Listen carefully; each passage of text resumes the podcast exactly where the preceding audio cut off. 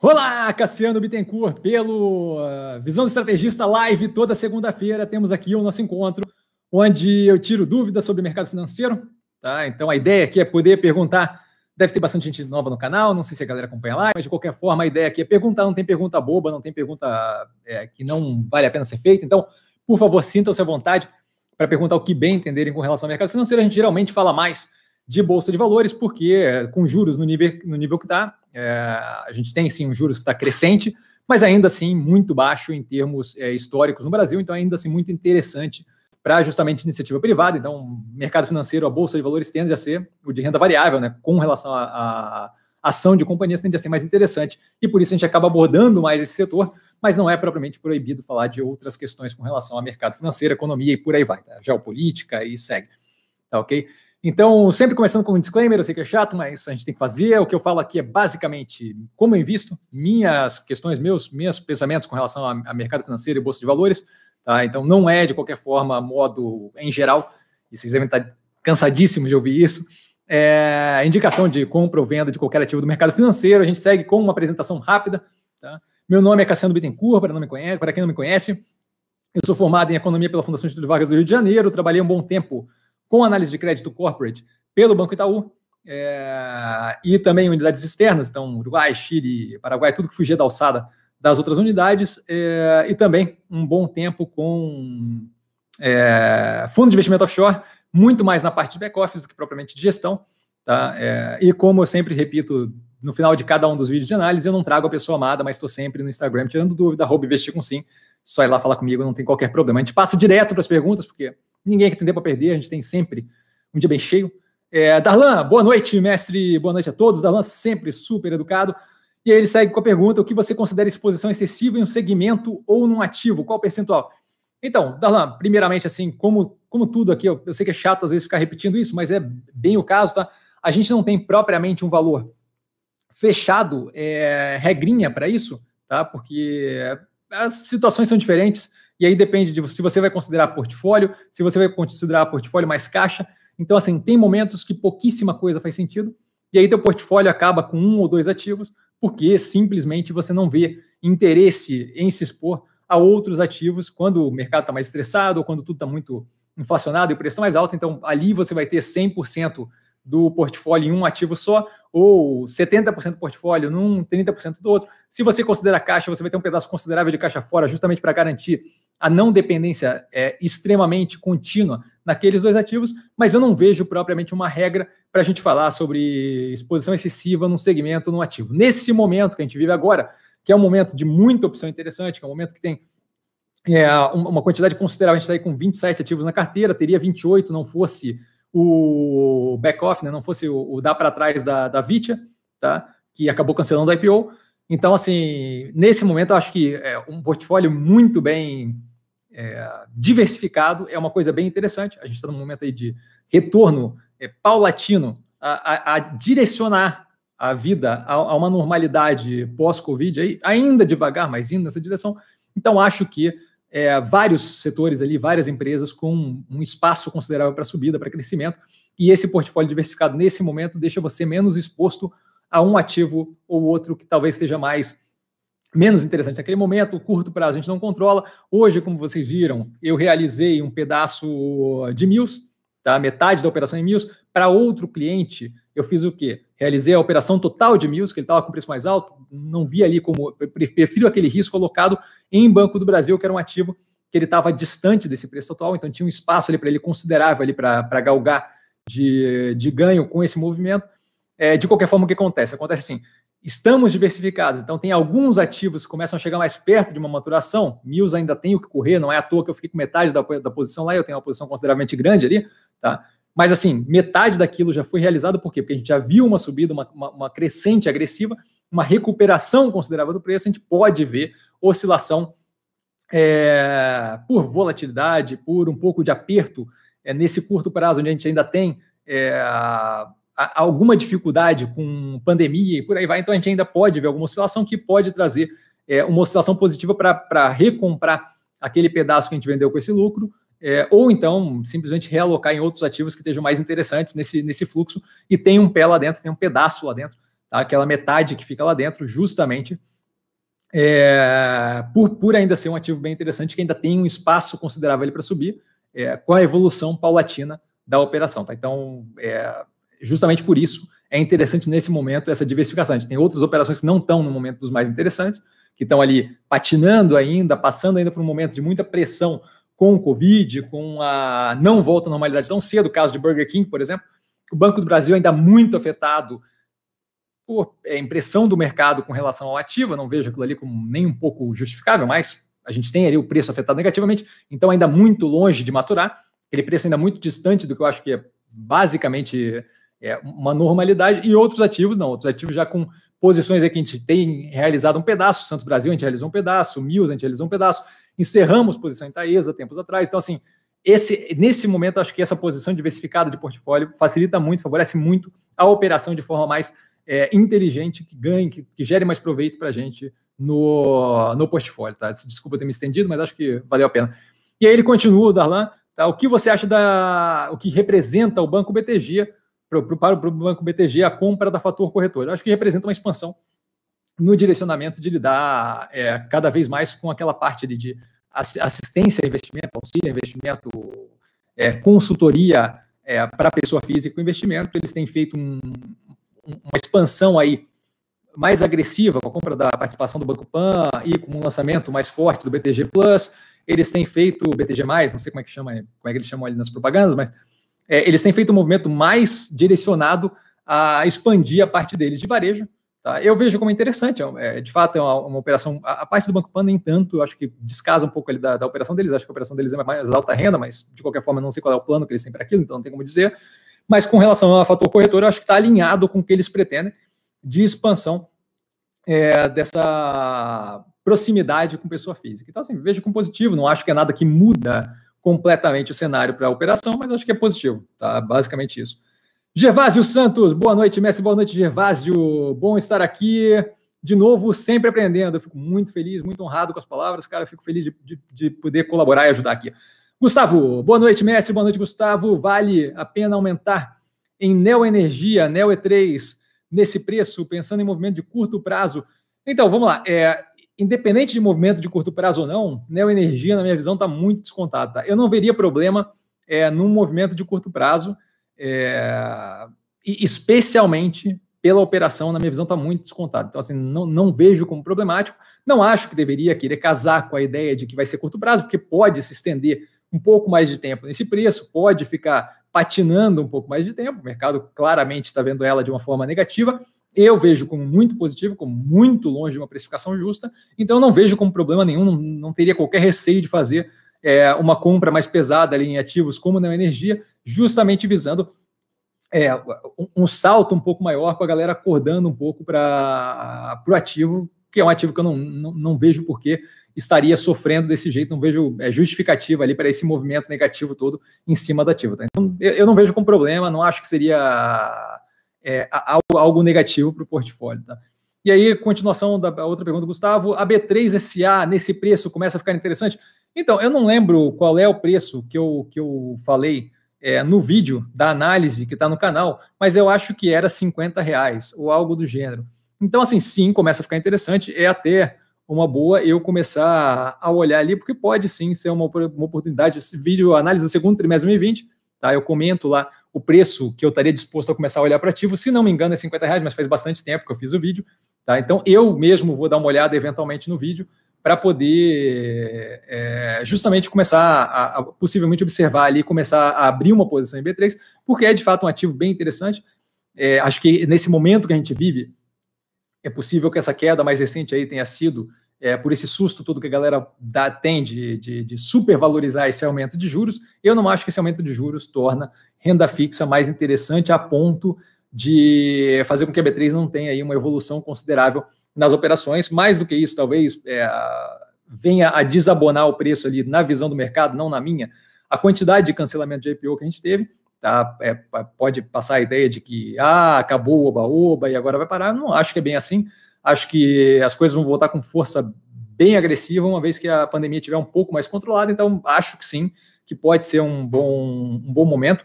eu vou começar a olhar. Meus movimentos, como vocês sabem, são sempre postados na aba comunidade do canal e no stories do Instagram. Então, assim, agradeço até o lembrete, porque não é um ativo que eu estava acompanhando de perto, eu acompanho uma cacetada de ativo, então assim, é difícil acompanhar todos o tempo todo.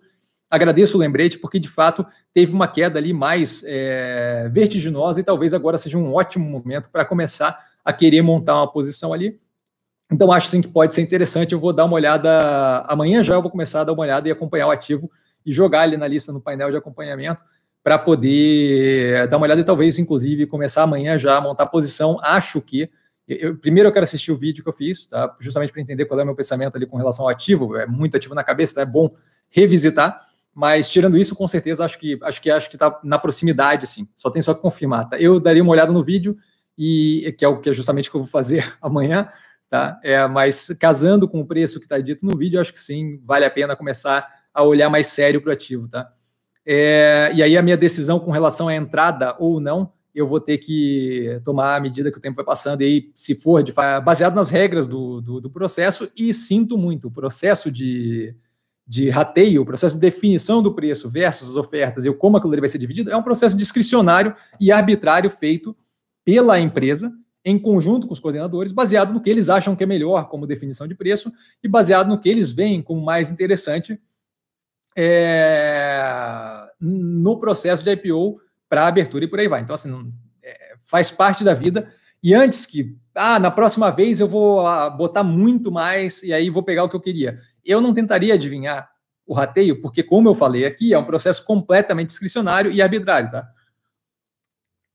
No caso da Ocean Tech, tiveram algumas pessoas do canal que tentaram adivinhar o rateio e entraram é, consideravelmente mais pesados no IPO da Ocean Pact, achando que ia ter um rateio forte, e não teve, e eles receberam grande parte, se não me engano, tudo do que eles pediram, e é uma raquetada de grana, porque se você está tentando adivinhar que vai ser 10 vezes menos do que você pede, você vai pedir 10 vezes mais. Quando você pede 10 vezes mais, você às vezes recebe 10 vezes mais.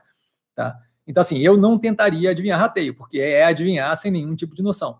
Tá? No caso da modal ali, foi não teve rateio, né? Se não me engano, ali você recebeu tudo que você queria não deu 3 mil reais exatos, porque não fechava mais um papel ali, tá? Com 2,981, dá 19 reais para os 3 mil e o papel saiu a 20,01. Por isso que você não recebeu 3 mil reais zerado, tá? É, mas então, basicamente é isso, não tem nada de lesado aqui. Um deles teve rateio bem forte, tá? E o outro deles não teve. Então, basicamente é isso que acontece, não é nenhum problema. Eu gosto de lembrar, sempre que a galera fica meio incomodada com isso, que assim, ó, investimento bom é investimento bom. Se você tem uma carteira diversificada, e a gente tem ali o soja que pegou 336 reais. Se toda a tua carteira é feita de forma é, estruturada, pensando em tese de investimento, e a gente sempre tem investimentos bons acontecendo, o teu portfólio como um todo vai ser um portfólio que vai render bem. Então não ficaria preocupado se foi um investimento que pegou menos grana, mais grana. 336 reais é pouco? É muito pouco, sinto muito, acontece. Tá? É, mas assim, é um investimento positivo, é um investimento que está rendendo e que já está te dando uma grana. Então, assim, não, não, deixa de ser um investimento positivo, tá? Eventualmente é possível, no caso de Mosaico, Mosaico estourou no primeiro dia e eventualmente voltou muito próximo, está muito próximo agora do preço do IPO. Então, assim, eventualmente você possivelmente venha a ter uma chance de ampliar a operação ali. É, não, não dá para querer adivinhar o que vai acontecer. A gente lida, olha, eu, eu, sou daquela, daquela, daquela coisa de assim, ó, eu faço o que eu posso com o que eu tenho. E o que a gente tem hoje é isso. Foi uma boa decisão de investimento, deu menos é, do que, deu, deu uma quantidade pequena ali, tá? Mas acontece, é um investimento positivo, é muito melhor do que receber uma baita de uma quantidade de um investimento que não faz nenhum sentido que te leva para o buraco, certo? Então, basicamente é isso, mas não teve nada de lesado nem nada, tá? Eu espero ter sido claro, Richard. Arthur, boa noite, obrigado pelos conteúdos e pelas ajudas, sempre as ordens, Arthur. É agora só no aguardo dos resultados, maravilha, a gente já começou, inclusive, com os resultados, já tem duas análises no canal do primeiro trimestre de 2021. É, Coroa e Pedal retratou. Gabriel, boa noite, mestre, boa noite, Gabriel. Vamos para mais uma ótima live. Fico muito honrado com as palavras. Cara, Peterson. Fala, mestre. Boa noite. Boa noite, Peterson. Neo caindo, imagino que Neo Energia. É o que você acha. É Neo Energia? É, tem, tem que falar. Neo, tem Neo Grid, tem Neo Energia, as duas no portfólio. Tem que ser um pouco mais claro aí. Não pode ser Neo Energia, não pode ser Neo Grid, porque Neo Grid subiu violentamente. Né? O que se acha? O que você acha dessa ação? Sei que tem, estou começando a comprar. Abraço, então. Grande abraço. Eu vou, eu vou imaginar que estamos falando de Neo Energia eu dei uma comentadinha ali antes, eu gosto do ativo, tá? O quarto trimestre de 2020 está analisado no canal. Eu acho que ali eu deixo bem claro é, o, o, quão, o quão positivo eu vejo a operação, não acho que a gente vai ter questões com ela. Acho que ela teve uma queda considerável pela compra da CETIP, é, que o mercado, baseado em nada, tecnicamente falando, acha que pagou caro demais e blá blá blá, esse tipo de coisa toda. Eu confio muito mais na capacidade técnica da galera que tem gestão Iberdrola ali para efetivamente avaliar o que eles conseguem tirar de sinergia ou não ali dentro. Então, estou bem tranquilo com a compra.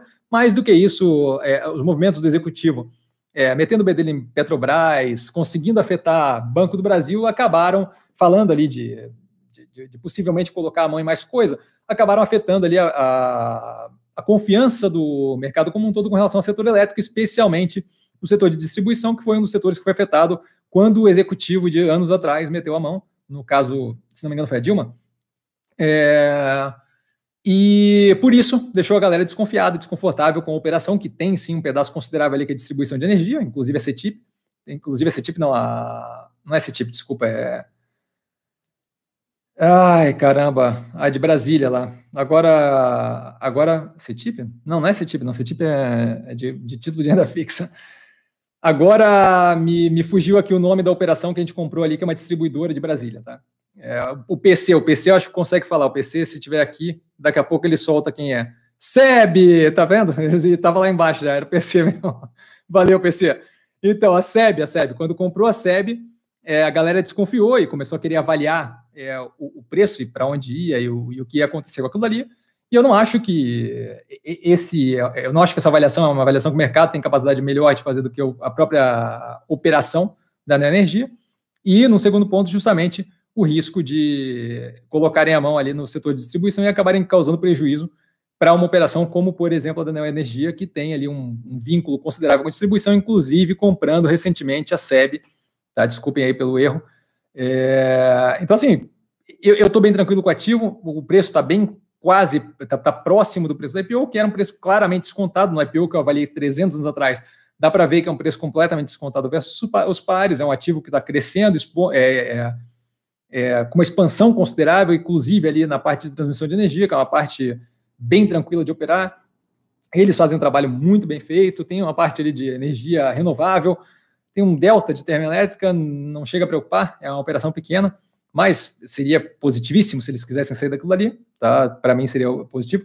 Eu, eu vejo como ativo em franca expansão que eventualmente vai ser visto pelo mercado como, putz, tava, tava ali e a gente não viu, sabe? Então, eu gosto bastante, tenho na carteira, não vou me desfazer tão cedo, porque nesse preço não faz sentido nenhum. Tá? Eu gosto bastante do ativo, acho que tem um longo prazo bem, bem, bem forte aí. E análise do quarto trimestre no canal, aquela dali dá uma noção boa do que eu estou pensando com relação a isso. Mais um famoso Alpatino. Boa noite, doutor Cassiano. Boa noite, Alpatino. Alpatino é ótimo. Alpatino tem o Drácula, tem, tem a galera forte aqui.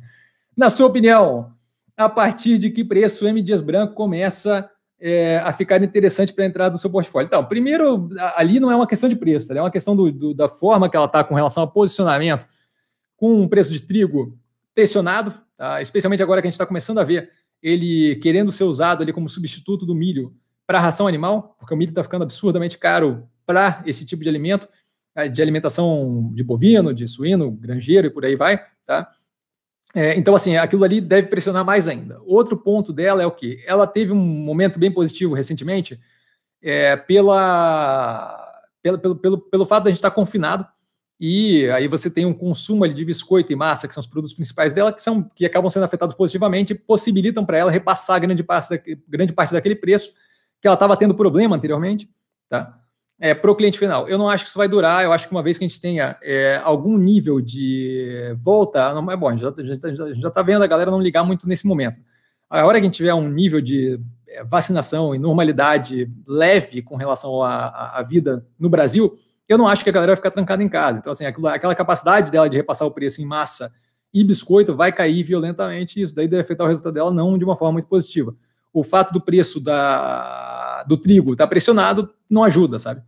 É, então, assim, acho que é uma operação que, nesse momento, não é a questão não é nem o preço, a questão é a, ela, ela, ela deve ter um futuro próximo, um curto prazo pressionado, e eu não estou afim de estar ali dentro é, participando desse embrólio todo. Então, acho que é uma operação que nesse momento não, não, vale propriamente a pena dar uma olhada. Tá? Eu vou até ver se, se, se, se o preço já está algum nível de queda ou não. É, mas a questão propriamente é, ela está derretendo. Deus do céu. Ela está derretendo violentamente. Então, assim, é, acho que isso daqui mostra um pouco da expectativa com relação ao ativo. Né? Eu não tenho coragem de entrar naquilo ali nesse momento, porque a gente deve ver um período complicado para ela. E antes de eu tocar nesse tipo de ativo que está passando por esse tipo de situação, eu teria que fazer uma análise do ativo justamente para entender por dentro, a fundo, o quanto tem ali um risco de eventualmente as contas ficarem muito complicadas, tá? E aí a gente começar a pensar em talvez defaultar, em, em talvez é, um processo ali de recuperação judicial ou algo do gênero, tá? Então isso daí é algo que nesse tipo de operação tem que levar em consideração. É, outro ponto é o quanto eu acho que aquele preço do trigo ainda pode subir, tá? o quanto vai ser essa queda pós-pandemia de consumo dos produtos dela. Então, assim, eu acho que é bem arriscado entrar ali nesse momento. Tá? Eu não tenho qualquer interesse por causa que a tese nesse momento não faz sentido independente de estar com preço descontado. A aviação está com preço descontado, e eu acho que ainda é, é um setor que está passando por um baita no perrengue e não tem interesse. É, a gente não sabe, por exemplo, como é que vai ser o pós-pandemia de aviação é, corporativa, né, para eventos e encontro com cliente, por aí vai. Isso acaba afetando a Embraer também. Então é outro ativo que eu não tenho interesse nesse momento. Por quê? Porque a gente tem falta de clareza de para onde vai. Né? E aí eu, eu, prefiro não arriscar se eu tenho outros ativos que têm uma clareza muito mais é, tranquila de ver de para onde vai, então é, fico de fora desse objetivo, tá? André, é, Richard. Ah, o André está explicando a questão do rateio para o Richard. É, coroa e pedal, ele resolveu postar. Para uma carteira iniciante, é mais negócio de diversificação, focar em poucas e boas. Então, primeira coisa assim, ó, não existe esse negócio que a galera inventa para vender conteúdo de carteira iniciante, de carteira aposentado, de carteira small cap, de carteira dividendos. Esse negócio não existe. Investimento bom é investimento bom. Se o investimento vale a pena alocar capital, não importa se ele é small cap, se ele é blue chip, se ele é, é BDR, se ele é ADR, não, não, faz diferença nenhuma, certo? Não existe carteira de, de, iniciante. Existe, existe investimento focado médio e longo prazo casado com dinâmica econômica, macroeconômica, geopolítica, setorial, empresarial, é, compreensão das teses de investimento das empresas e por aí vai. Tá? Não, não existe isso de carteira iniciante. Então, assim, o que eu posso te dizer é que é, nesse momento, por causa do momento, não por causa de iniciante, profissional, nem nada disso. Nesse momento, a gente tem um estímulo muito grande para a diversificação de portfólio, porque a gente tem uma, uma chance considerável é, de muita coisa positiva acontecer em vários setores, com vários ativos. Vide uma carteira nesse momento com 27 ativos, bem espalhadas em vários setores, e, e a gente vê aí várias, teses maturando. maturando. Então a gente, a gente viu Taesa maturar com um preço considerável, a gente viu a Apivida maturar com um preço considerável. A gente tem visto é, a operação da Mills hoje, redução de operação, porque está indo muito positivamente, então a gente vê várias teses maturando, outras não indo tão bem, mas justamente isso a vantagem da diversificação. Então, nesse momento, por causa do, do momento econômico global e por aí vai, é, a possibilidade de uma melhoria na direção de sair da pandemia e, e, e, nessa continuidade, eu vejo que nesse momento é interessante ter essa diversificação que a gente tem em carteira. Isso com certeza terão outros momentos. Se, se você me acompanhar por mais tempo, se a gente tiver daqui a, sei lá, três anos, quatro anos, a gente conversando aqui, você vai ver possivelmente redução da carteira, possivelmente é, diversificação mais vinculada a alguns setores específicos, dois ou três, isso daí vai, vai oscilando. Por quê? Porque o, grande lance do investimento é a gente se adaptar ao momento que a gente está vivendo e não tentar trazer regrinha é, como essa que nego usa para vender, é, de ah, não, minha carteira, é, a carteira para iniciante é essa, a carteira para aposentar daquela, isso não existe. Tá? Isso não existe, é uma baita de uma besteira e me admira que esse negócio ainda vingue no mercado financeiro. Tá? Então, acho que nesse momento, por causa do momento, é importante ter uma carteira diversificada. É, é mais positivo, é mais proveitoso ter uma carteira diversificada. Tá? Temos aí vários setores que devem se beneficiar. A gente não tem uma bola de cristal. Búzios e Taru, a galera está de férias.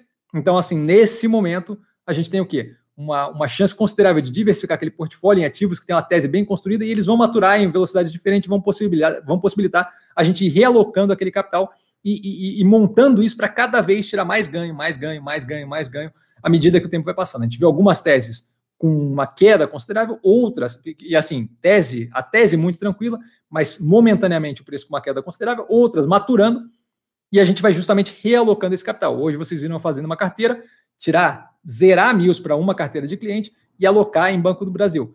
A tese de Banco do Brasil faz total sentido, a de Mills faz total sentido, mas uma delas, nesse momento, está consideravelmente descontada e a outra está num preço consideravelmente mais, mais próximo do que eu vejo como um preço justo pelo ativo. A gente faz aquela troca. Isso diversificadamente, neste momento. Já tive momentos, o, pré-Joesley Day lá, eu estava com uma carteira bem concentrada em três ou quatro ativos. Tá? Mas é o momento, não é o fato de ser iniciante, não é o fato de ser blue chip, não é o fato de small cap, não é o fato de nada disso. Tá? Então, acho que nesse momento, é, um, uma carteira mais diversificada, vide a carta, o portfólio do canal, é mais interessante. Não precisa construir uma carteira diversificada do dia para a noite, não precisa sair correndo e comprar tudo uma vez, mas ir começando. Por que, que eu fiz o Movimentos da Semana ali, o vídeo? E começando a alocar, você vai montando paulatinamente o direcionamento daquela carteira médio e longo prazo. No Compondo a Tese, no, no, desculpa, no Movimentos da Semana, que é novo quadro, não, não me acostumei com o nome ainda. No Movimentos da Semana, o que a gente viu? Seis, se não me engano, seis ou oito ativos que eu comentei no final, que são ativos que estão interessantes, com preço interessante. Pô, Cassiano, mas então é o fundo, porque eu vou comprar tudo. Não, não, não, não, não, não. sem comprar tudo, tá? Quanto eu estou disposto a alocar em neoenergia, por exemplo, foi uma comentada algumas vezes aqui. Ah, eu estou disposto a, cortar, a alocar X, Cassiano. Então, o que, que eu faço? 30% do capital vai agora. Por quê? Para eu ter 70% daquele 30% do capital que eu estou disposto a alocar, não do capital total, tá? 30% daquele capital que eu estou disposto a alocar vai agora. Por quê? Porque caso eu tenha volatilidade, a gente está vivendo uma pandemia, o governo está tá, tá, tá, tá, tá com descontrole fiscal e por aí vai. Tá? Se eu tiver uma volatilidade, eu consigo fazer um preço médio para baixo e melhorar minha posição. Se não tiver, maravilha, aqueles 30% começam a subir e aquele dinheiro que sobrou do que eu estava disposto a botar em energia começa a, a, a vislumbrar outras operações. Tá? A mesma coisa, Burger King. Pá, tá, tá, bom, mas assim, o preço já, já viu o preço lá próximo dos 9. Maravilha, então aguarda um pouquinho. Banco do Brasil está descontado, vou começar a montar uma posição.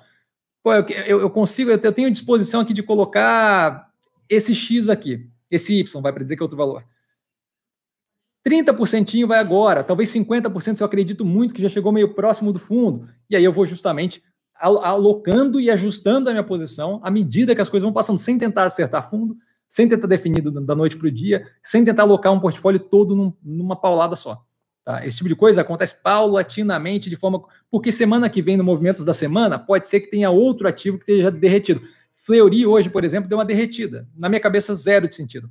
Preço próximo, de, de, de do, do, que eu paguei para cliente. Aquilo dali começa a abrir uma oportunidade. Aquilo dali, possivelmente, se mantiver assim, vai ser comentado no movimento da semana da próxima semana. E aí é uma semana a mais, onde você tem o capital lá que sobrou, pô, eu não aloquei tudo, não importa. Você tem o capital lá que sobrou, tem mais oportunidade aparecendo. Ah, tem a G2D, que é um investimento de IPO. Aquilo ali aparece, eventualmente. Tá? Então você vai justamente ajustando, pá, pá, pá é, balancinho, embreagem, acelerador, sem ter que fazer a coisa de uma hora para outra, sem ter esse negócio de iniciante ou não. Mas nesse momento, carteira diversificada faz mais sentido. Então, espero ter sido claro, espero não ter confabulado demais aqui. Drácula, o, Drá... o Drácula é dose, cara. Porque eu vim com aquele dentinho de vampiro. Drácula, saudações. não consigo nem ler. Saudações a todos. É, boa, boa noite, padrinho. Boa noite, Drácula. É, com a possibilidade, parece brincadeira, cara, com a possibilidade de um possível desdobramento de ações da B3SA, lhe despertaria interesse? A B3SA, como eu comentei antes, me desperta interesse pelo ativo ser tá bem posicionado, ser uma boa operação, não pelo desdobramento. Desdobramento é algo que populariza o ativo, eventualmente tem um efeito positivo, mas eu não faço nenhum tipo de movimento apostando que esse efeito vai ser positivo ou usando isso como é, é, conta ali para o negócio. Eu acho que é interessante porque, eu, porque a tese é interessante, porque o ativo é interessante.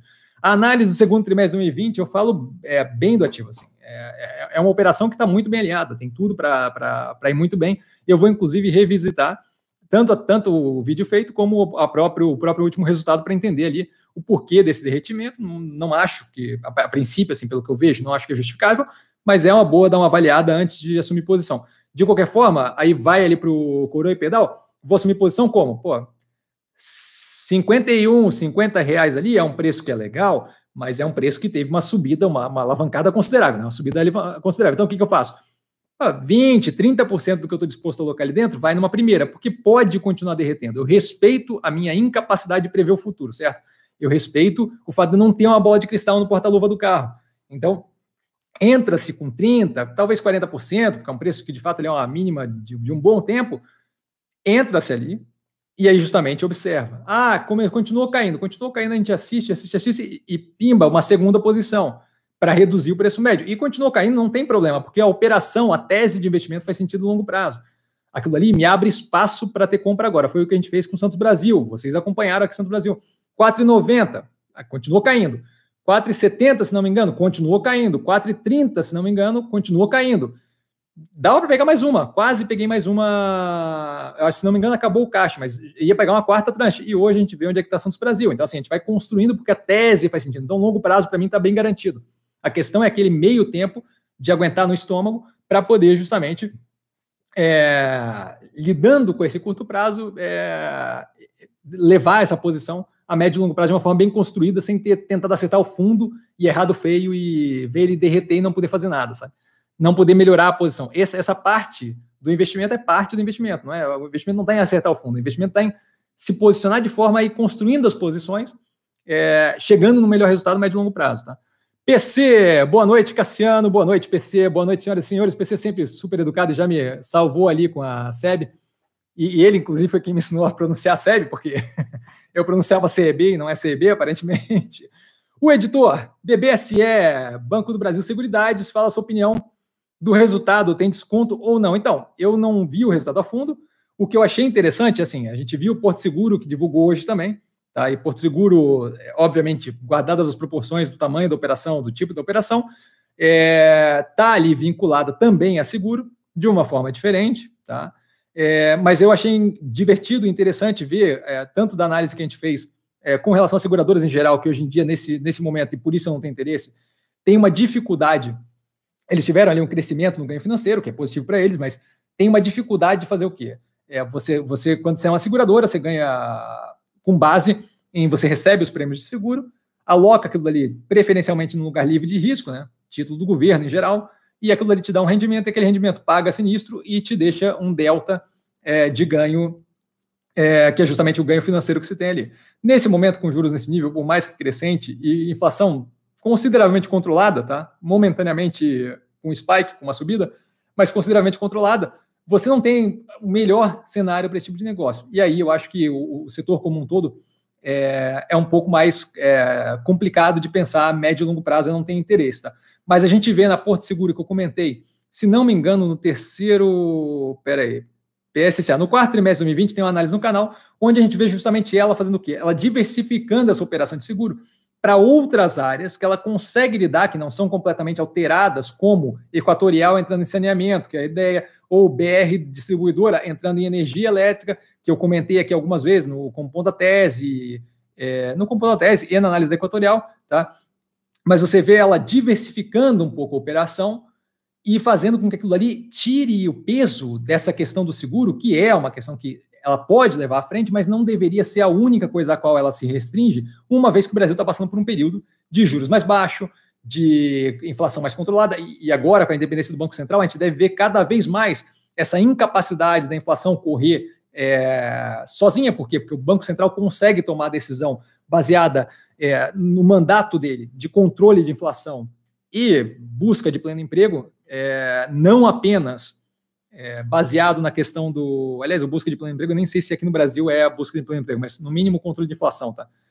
É, é, é, dado que ele consegue tomar esse tipo de decisão, a gente não deve ver aquilo ali se perder como se perdeu em outros períodos anteri anteriores. Então, isso daí é algo que deve dificultar operações muito centralizadas em seguro. Então, assim, não tenho interesse. Acho que é, é positivo que tenha aumentado um pouco o, o, resultado, mas eu não vejo o setor como um todo como algo que, que, que me chama a atenção de uma forma positiva. A Porto Seguro já é outros 500, mas o preço, se não me engano, tem um spread muito pequeno, de forma que mesmo que ela tenha uma reação muito agressiva, aquele agressivo não vai me dar percentualmente o que outras operações viriam a me dar, e por isso o, o não interesse tão próximo. Tá? Mas basicamente é isso. H, é, boa noite, ilustres, educadíssimo, Banrisul BRSR 6, está segundo alguns prismas descontada. A operação tem potencial, segundo sua opinião? Então, e ele continua com outra pergunta, né? É, eu, eu acho que assim, ó, aquilo ali é um banco estatal de um porte consideravelmente menor, muito vinculado ao Rio Grande do Sul, eventualmente fica naquela, naquele embrólio de vai é, é, privatizar a parte de cartão não vai, vai privatizar o banco todo. O Eduardo Leite falou que não quer, que não vai. Tá? É, acho que a operação é, é, consideravelmente menos positiva, das últimas vezes que eu vi, pelo menos, é, econômico-financeiramente, né, operacional financeiro, menos positiva do que operações, por exemplo, como o Banco do Brasil. Tá? E aí, assim, se eu vou pegar uma operação descontada de um banco, eu quero uma operação que seja sólida, tá? porque especialmente se tiver participação é, do governo, porque eu quero algo que de fato me garanta. Tá? E aí, nesse caso, eu não vejo por que correr risco a mais com uma operação que não é propriamente das melhores, não tem uma estrutura é, portentosa, é, com o tamanho de uma estrutura do Banco do Brasil, eu prefiro alocar no Banco do Brasil. Faz tempo que eu não olho ativo, eu não vejo por que expandir com mais instituições financeiras que não sejam o caso da Modal, que é uma fintech, que é outra vibe, tá? no portfólio, é, nesse momento. Então, assim, é, não, não vou atrás de uma operação daquela, pura e simplesmente por causa do desconto, porque ele pode sofrer com a situação que a gente está vendo de um pouco mais de aperto desse momento. Tá? Aquilo ali pode vir a afetar ela negativamente, diferente de uma operação com tamanho, com porte do Banco do Brasil, com a diversificação do Banco do Brasil, com a operação nacional, como o Banco do Brasil Nacional e Internacional. Tá? Então, assim, eu, eu não vejo por que correr mais risco numa operação que é, é menos é, sólida se eu posso correr um risco muito mais tranquilo com uma operação que está consideravelmente muito descontada. Estamos falando do Banco do Brasil a 29 alguma coisa. Tá? Hoje eu peguei o Banco do Brasil a 29,78 para cliente. É, eu acho absurdo, eu acho o fim da picada, sabe? É, aquilo dali, se não me engano, 26 era o preço que estava é, pré-voto do habeas corpus do Lula. Naquele momento a gente vivia um momento absurdamente tenso, que não estava nem perto do que a gente vive hoje. Tá? Ah, sim, a gente tem é, pandemia. É, mas é, é, é, outra, é outra questão, é outra, é outra situação fiscal, é, econômica. A pandemia tem uma, uma solução que está indo naquela direção, que é a vacina. A gente está vendo os efeitos. É, Israel, os Estados Unidos estão tendo efeitos bem positivos, então a gente está indo numa volta para a normalidade, tá? enquanto naquela época a gente não sabia o que ia acontecer, sabe? A gente tinha previdência para passar e nem, nem, nem vislumbrava um horizonte para passar a Previdência. É, e um, um, governo de dois anos com uma quantidade enorme de dificuldades. Então, assim, eu, eu, não vejo sentido no Banco do Brasil a 29 e pouco. Tá? E aí, uma segunda pergunta do H, ou do Raga, nunca sei, cara, se me desculpa. É, BID realmente tem como transformar em lucro a carteira de clientes? Cotação parece mega esticada, mas o mercado é louco no curto prazo. Então, eu, eu, eu não saberia te dizer, porque eu não avaliei o banco, o banco Inter ali, é, a fundo, tá? Eu acho que eles têm uma, uma intenção muito boa, eles vêm de um, de um projeto que é bem interessante, tá? Eles vêm, da, eles vêm de spin-off da MRV, é, o log, a log, ele, a GG3 também vem nesse mesmo sistema, o grupo ali do Manning é bem forte, eles, eles costumam conseguir fazer, é, gerar negócios bem fortes. Eu acho que é uma, uma estrutura de banco forte, eu acho que foi uma promessa vendida como fintech, que não é o caso, e eu acho que o caso da fintech é esse da modal agora, justamente, mas daí assim, a galera quer fintech, mas ela quer com cara de banco, porque se tiver cara de fintech de verdade, dá muito medo de colocar dinheiro lá dentro.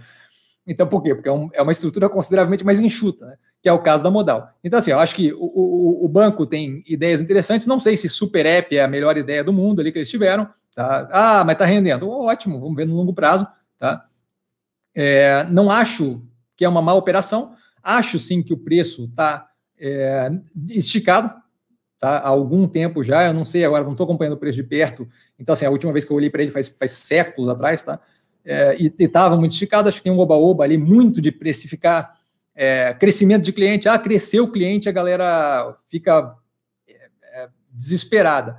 E como a gente viu no resultado da Guararapes do trimestre passado, naquela lista lá de clientes do. Bom, tá lá a lista. Se não me engano, o, a Midway, a, que virou agora banco digital, né, do, do Guararapes, estava consideravelmente à frente dele, sabe? E aí se comemora é, um milhão de clientes do, do Banco Inter e a Midway cria um banco com uma cacetada de clientes de saída e você não, não, não, não tem aquele mesmo efeito. Então, acho que tem sim um descasamento.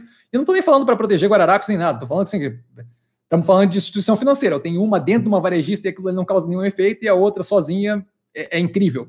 Então, assim, é, eu, eu, vejo como uma instituição financeira que roda bem. Não acho que é o, o, o, tão prometido fintech, banco digital. Acho que isso daí é muito mais na direção ali é, de modal, de Nubank. Nubank não tem a, a portfólio, mas assim, é muito mais nessa direção, tá? do que propriamente aquele tipo de coisa. Acho que ali eles estão tentando mascarar um banco de verdade com uma operação mais digital que acaba chamando atenção e, e gera esse efeito positivíssimo no preço do ativo. Tá? Mas eu não vejo não, não vejo por que me alocar ali. Tá? Não acho que é, é fintech o suficiente e não tenho interesse em ter mais instituições financeiras no, no, meu portfólio. Se tivesse, teria com um caráter um pouco diferente, que é o caso do BTG, tá? que é mais vinculado a investimento. Não nesse de, de, de mais um banco, tá? BID, BMG, Banco Pan, esse tipo de coisa não, não, não me interessa, tá? Nesse momento. Jardim, boa noite, Cassiano, boa noite, Jardim.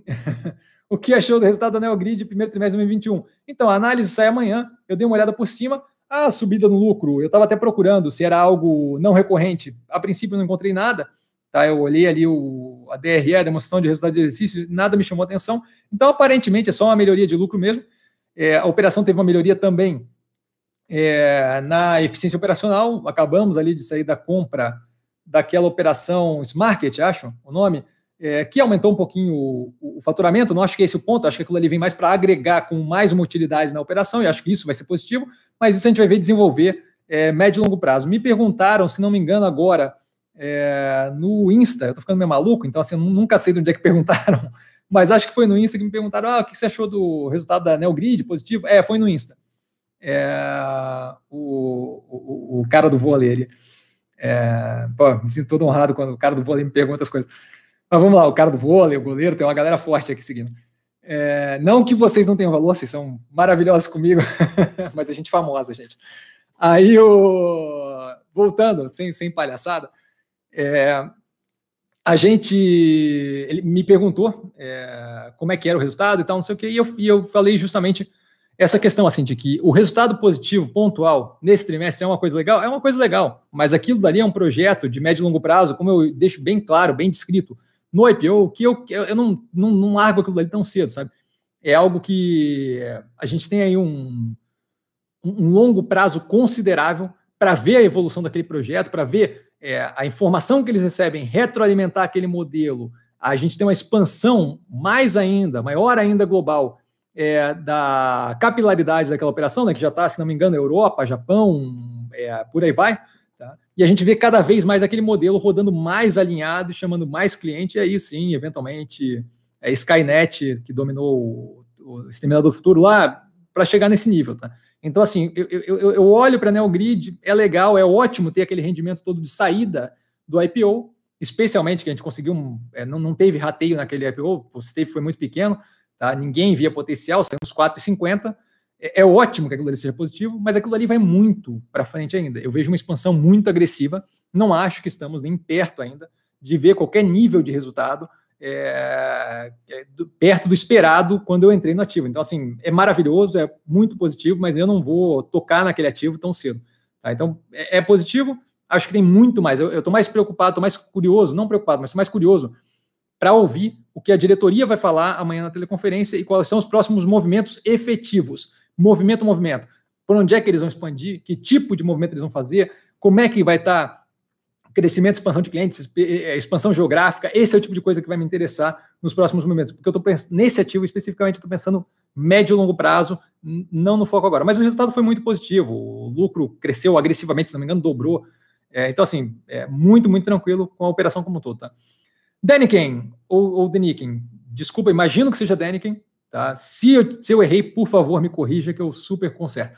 Cassiano, o que aconteceu com as ações do Modal 11? Passou o dia todo em leilão, é, modal 3 subindo 40%, modal 4, 88%, e a B3 travou tudo em leilão e depois bloqueou a negociação de modal 3 e modal 4, prejudicando a Unit. Então, não, não, não, vamos cuidar só para não pular etapa, tá?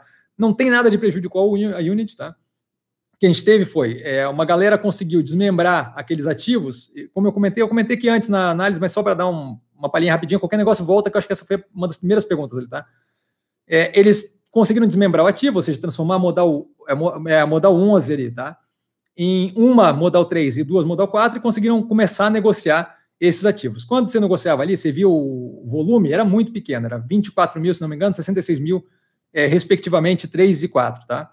É, não é nada. E a modal 11 estava tradando 33 milhões de reais, isso em reais, tá? Então, assim, não é representativa, é, é meia dúzia de, de, de, de, de moleque brincando de especular, tá? Então, assim, aquilo ali aconteceu por causa de um erro da B3, isso porque aquilo ali deveria ter um período de estabilização de 40 dias, onde você não pode desmembrar a modal 11 em três partes, uma modal 3 e duas modal 4, e acabou falhando. E aí a B3 vai voltar atrás simplesmente no, nesse processo, nada demais, tá?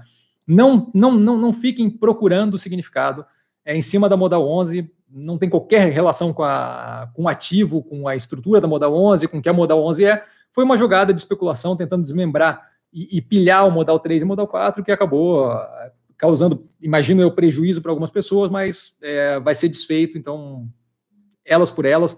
Continuamos com o modal 11 e ela deve ser só modal 11 até vencer pelo menos esses 40 dias, que é o período de estabilização, tá? Espero ter sido claro, Deniken, e qualquer negócio, manda mais perguntas lá embaixo. De qualquer forma, no começo da, da, da, da live a gente teve essa pergunta e eu respondi mais a fundo, tá? Alexandre, boa noite, Cassiano, boa noite, Alexandre. Vale a pena entrar em Melius Cash 3 agora? Então, vamos lá. É, eles fizeram um movimento hoje, que é mais um movimento no direcionamento, e aí acho que vale revisitar o IPO, tá? O vídeo do IPO. Eles fizeram mais um movimento que mostra eles parecendo cada vez mais virar uma fintech. Se a ideia é virar uma fintech, a tese de investimento deles inicial não era propriamente a mais interessante do mundo, porque não se vendeu como uma fintech no começo, certo? E o que a gente vê é cada vez mais a tentativa de criar uma operação de fintech. Eu não sei, assim, é, tem que ver o que eles vão fazer com aquilo ali. Eu não tenho qualquer interesse no ativo, não tinha no IPO, sim, subiu, acho ótimo, feliz por quem fez o investimento. Eu não vejo a tese daquilo ali vingando. E aí, bem explicado a fundo, na, na análise do IPO, para mim, basicamente é aquilo, e esses movimentos recentes que eles estão fazendo me levam eles a ver, me leva, me leva, me levam a ver o, o gestor querendo mudar uma operação para algo mais na, na linha de fintech. Eu acho que assim, no setor deles eu já não acho a coisa mais interessante. No setor de fintech, a competição não é pequena, a competição é agressiva, o, o preço da coisa como um todo vira outro. Tá? Eu, eu não tenho qualquer interesse de colocar a mão ali. E acho que esse movimento é um movimento de ir num, na direção de um setor que está é um pega para capar agressivo. Tá? A gente tem é, uma disputa consideravelmente forte entre banco grande, fintech, fintech que tem uma quantidade considerável. Fora isso, a gente tem todas as operações de financeiras que estão virando banco de, de varejista, tá? Eu, eu, não acho que é o melhor movimento. Tá? Não tinha interesse antes, não tenho nenhum interesse agora. Gabriel, boa noite. Boa noite, Gabriel. Pode comentar um pouco sobre a Aeres? Então, a Aeres é basicamente aquilo que eu falo é, na análise do IPO, tá? não tenho interesse nativo. A gente viu o, primeiro, o resultado do quarto trimestre de 2020 mostrar muito daquilo que eu comentei no terceiro, no, no, IPO, que foi, se não me engano, no, terceiro trimestre de 2020, né, na, na mesma, é, isso, na mesma, no mesmo período do terceiro trimestre de 2020. Que é o quê? A operação, primeiro assim, é, eu, eu não vejo aquela, aquele setor ali, é um setor que, se tiver muito interesse, a gente vai ver outras empresas entrando naquilo ali é, e, e, e, e, disputando o mercado com ela. Tá? Mais do que isso, a gente tem todo uma, uma, um direcionamento do governo de abertura de de, de, comércio internacional, especialmente no que tange bem de capital, que é o que é considerado ali as pás é, de as pás de, de geradora eólica, né? Não é propriamente, aí minha visão, não é propriamente o, o, o processo industrial dos mais complexos do mundo. Né? Eu consigo pensar em pelo menos uns 10, 15 que são mais complexos do que fazer aquela pá aérea. A gente vê o interesse no setor eólico em geral de várias operações, incluindo o ThyssenKrupp. ThyssenKrupp tem, tem um histórico considerável de fabricação é, industrial. Então, assim, não é como se fosse um grupo que não conseguiria entrar ali. Tá? É, mais do que isso, a gente vê, quando a gente vê os custos da, da operação, a gente vê que grande parte desses custos são controlados, é, são dados a ela, não são controle dela, que é o quê? Custo de matéria de mão de obra e custo de matéria-prima. E a gente vê justamente o quanto aquilo ali faz diferença quando a gente tem subida de matéria-prima, é, ou, ou, dificuldade com mão de obra. O resultado, eu não lembro exatamente como é que foi ali o mix é, no resultado do quarto trimestre de 2020, mas aquilo ali afetou as margens de uma forma bem agressiva. Se não me engano, consideravelmente, é, grande parte ali é afetada pelo dólar, tá? porque parte da matéria-prima é dolarizada. Vale a pena dar uma olhada mais a fundo é, no resultado, eu não lembro exatamente o que, que era, tá? eu comentei na live, comentei acho que num compondo a tese, mas eu não acho que é uma operação que, que, que tem aí um um prospecto dos mais positivos para o futuro próximo. Tá? A gente tem um setor que deve ser cada vez mais aberto para negociação é, é, com outros países, tá? e, importação e, e, por aí vai. É, operações como a VEG, por exemplo, se, se, se, o negócio é muito interessante, eu não vejo por que a VEG não expandiria. Né? A VEG já tem um negócio considerável vinculado ao setor de geração, tá? eu não vejo por que ela não é, expandiria mais esse pedaço e verticalizaria um pouco mais ali a operação, fechando o pacote. Tá? Então, assim, eu, eu, não acho das operações mais seguras, não acho das operações mais interessantes, não tenho qualquer interesse nesse momento, acho que vale a pena dar uma olhada no IPO, tá? Na, no vídeo do IPO que está no canal. Luiz, Cassiano, boa noite, boa noite, Luiz. Seus investimentos estão 100% alocados em ação ou possuem percentual em renda fixa ou fundo imobiliário? Eu não tenho nada em renda fixa, nem nada em fundo imobiliário nesse momento. Em renda fixa, porque é o, os juros não faz qualquer sentido, né? A gente viu aí tempos atrás a galera largando é, MILs a 4,89, 15% em, em 8 dias, então não, isso porque larguei super cedo para fazer caixa para IPO. É, então, assim, não, não faz qualquer sentido alocar em renda fixa é, para ter, ter a certeza de ganhar pouco ou ter certeza de perder para a inflação. Então, não vejo qualquer interesse nisso. Com relação ao fundo de investimento imobiliário, eu prefiro operações do mercado financeiro que tenham com imobiliário, caso de log, caso de BR Properties, que eu não tenho em carteira, mas acho que é um ativo interessante, é, caso de shopping, gestão de shopping, o Guatemi, tá? É, que, que, são operações que fazem isso, mas com skin on the game, para começo de conversa. Então, naquele tipo de operação, eu tenho ali é, a participação do, do gestor ou de quem indica o gestor com dinheiro dentro do negócio, diferente de um gestor de fundo que não bota dinheiro dele, em geral, pelo menos, é, no fundo, ele simplesmente faz a gestão. Então, o custo dele de aquele negócio afundar é muito menor do que o custo do que de, alguém que é sócio do negócio efetivamente. Mais do que isso, quando eu tenho business como Iguatemi, Log e BR é, Properties, eu tenho ali uma operação onde tem uma padronização, tá? Eles tendem a ser padronizados porque é, é gerido pela empresa em conjunto aquilo ali. Eu não faço um mix de operações que são geridas de forma diferente. Não estou dizendo que sempre acontece assim com fundo de, de renda fixa, mas de, de imobiliário, mas estou dizendo que pode acontecer e não é propriamente um problema, tá? E fundo de investimento imobiliário depende muito, é, dado que eu compro cota ali como ETF, né, como fundo negociado na bolsa, depende muito da popularidade de, de alguém disposto a, a, a, pegar aquilo ali de mim quando eu quiser eventualmente realizar. E isso daí não é garantido. Diferente de uma empresa como Iguatemi, como o Log, que tem um volume é, negociado consideravelmente diferente, de forma que eu não fico preso ganhando aquele rendimento de aluguel ad eterno. Tá? Então não tenho qualquer interesse em fundo de investimento imobiliário, fundo de investimento em geral, mas imobiliário também não. Tá? é, com, a alta, com a alta Selic, enxerga alguma oportunidade fora da Bolsa? Eu não, não vejo qual é o. É, é, esse é o lance. Assim, ó, o fato da Selic ter subido não quer dizer que, que, que, cria oportunidade ou que é algum problema, você entende? A Selic subiu de 2 para 2,75, agora deve ir para 3,5. Ainda são níveis ridiculamente, absurdamente, infimamente baixos para o Brasil. Então, assim, não, não vejo como problema, não vejo como. É, não vou dizer relevante, assim, relevante obviamente é, mas a gente está. O que a gente está vendo é um Banco Central com capacidade de atuar de forma independente, tanto é que ele deve dar a segunda subida de 0,75, que não é um negócio que politicamente tem custo zero, então a, a galera que está no governo não deve estar tá gostando da ideia, tá? porque vai pegar. Tá? E a gente está vendo um país onde o Banco Central acabou de ganhar a independência, onde o Banco Central está tomando atitudes de forma agressiva, justamente para mostrar esse negócio não sai mais de controle, para mim, isso daí, o que, o, o que isso daí me dá é mais garantia, mais segurança de que a gente tem um mercado agora que pode contar com alguma um nível pelo menos de consistência operacional, no sentido de que o Banco Central pelo menos vai atuar de acordo com o que ele deveria atuar, que é controlar a inflação. Então eu vejo isso como positivo, não vejo isso como negativo. É, não acho que o juro subiu o suficiente para me, me, me fazer desacreditar de qualquer uma das operações que estão no, no, no portfólio, tá? Vai gerar um pouco mais de custo para operações mais alavancadas? Vai, mas é um delta, é, não, não, não é como se tivesse problemático. O, mais do que isso, operações agora de grande porte estão conseguindo se financiar aqui ou lá fora. Tá? Então a gente viu aí a Minerva recentemente, né, essa, semana passada, acho, ou essa, ou hoje ainda. Estou tão perdido que o, o, negócio de temporalidade para mim é complicado. É, a Minerva fazer liability management, tá? É, trocando dívida mais cara, quase 2%, se não me engano, de diferença de pagamento tá, por ano por uma dívida consideravelmente mais barata.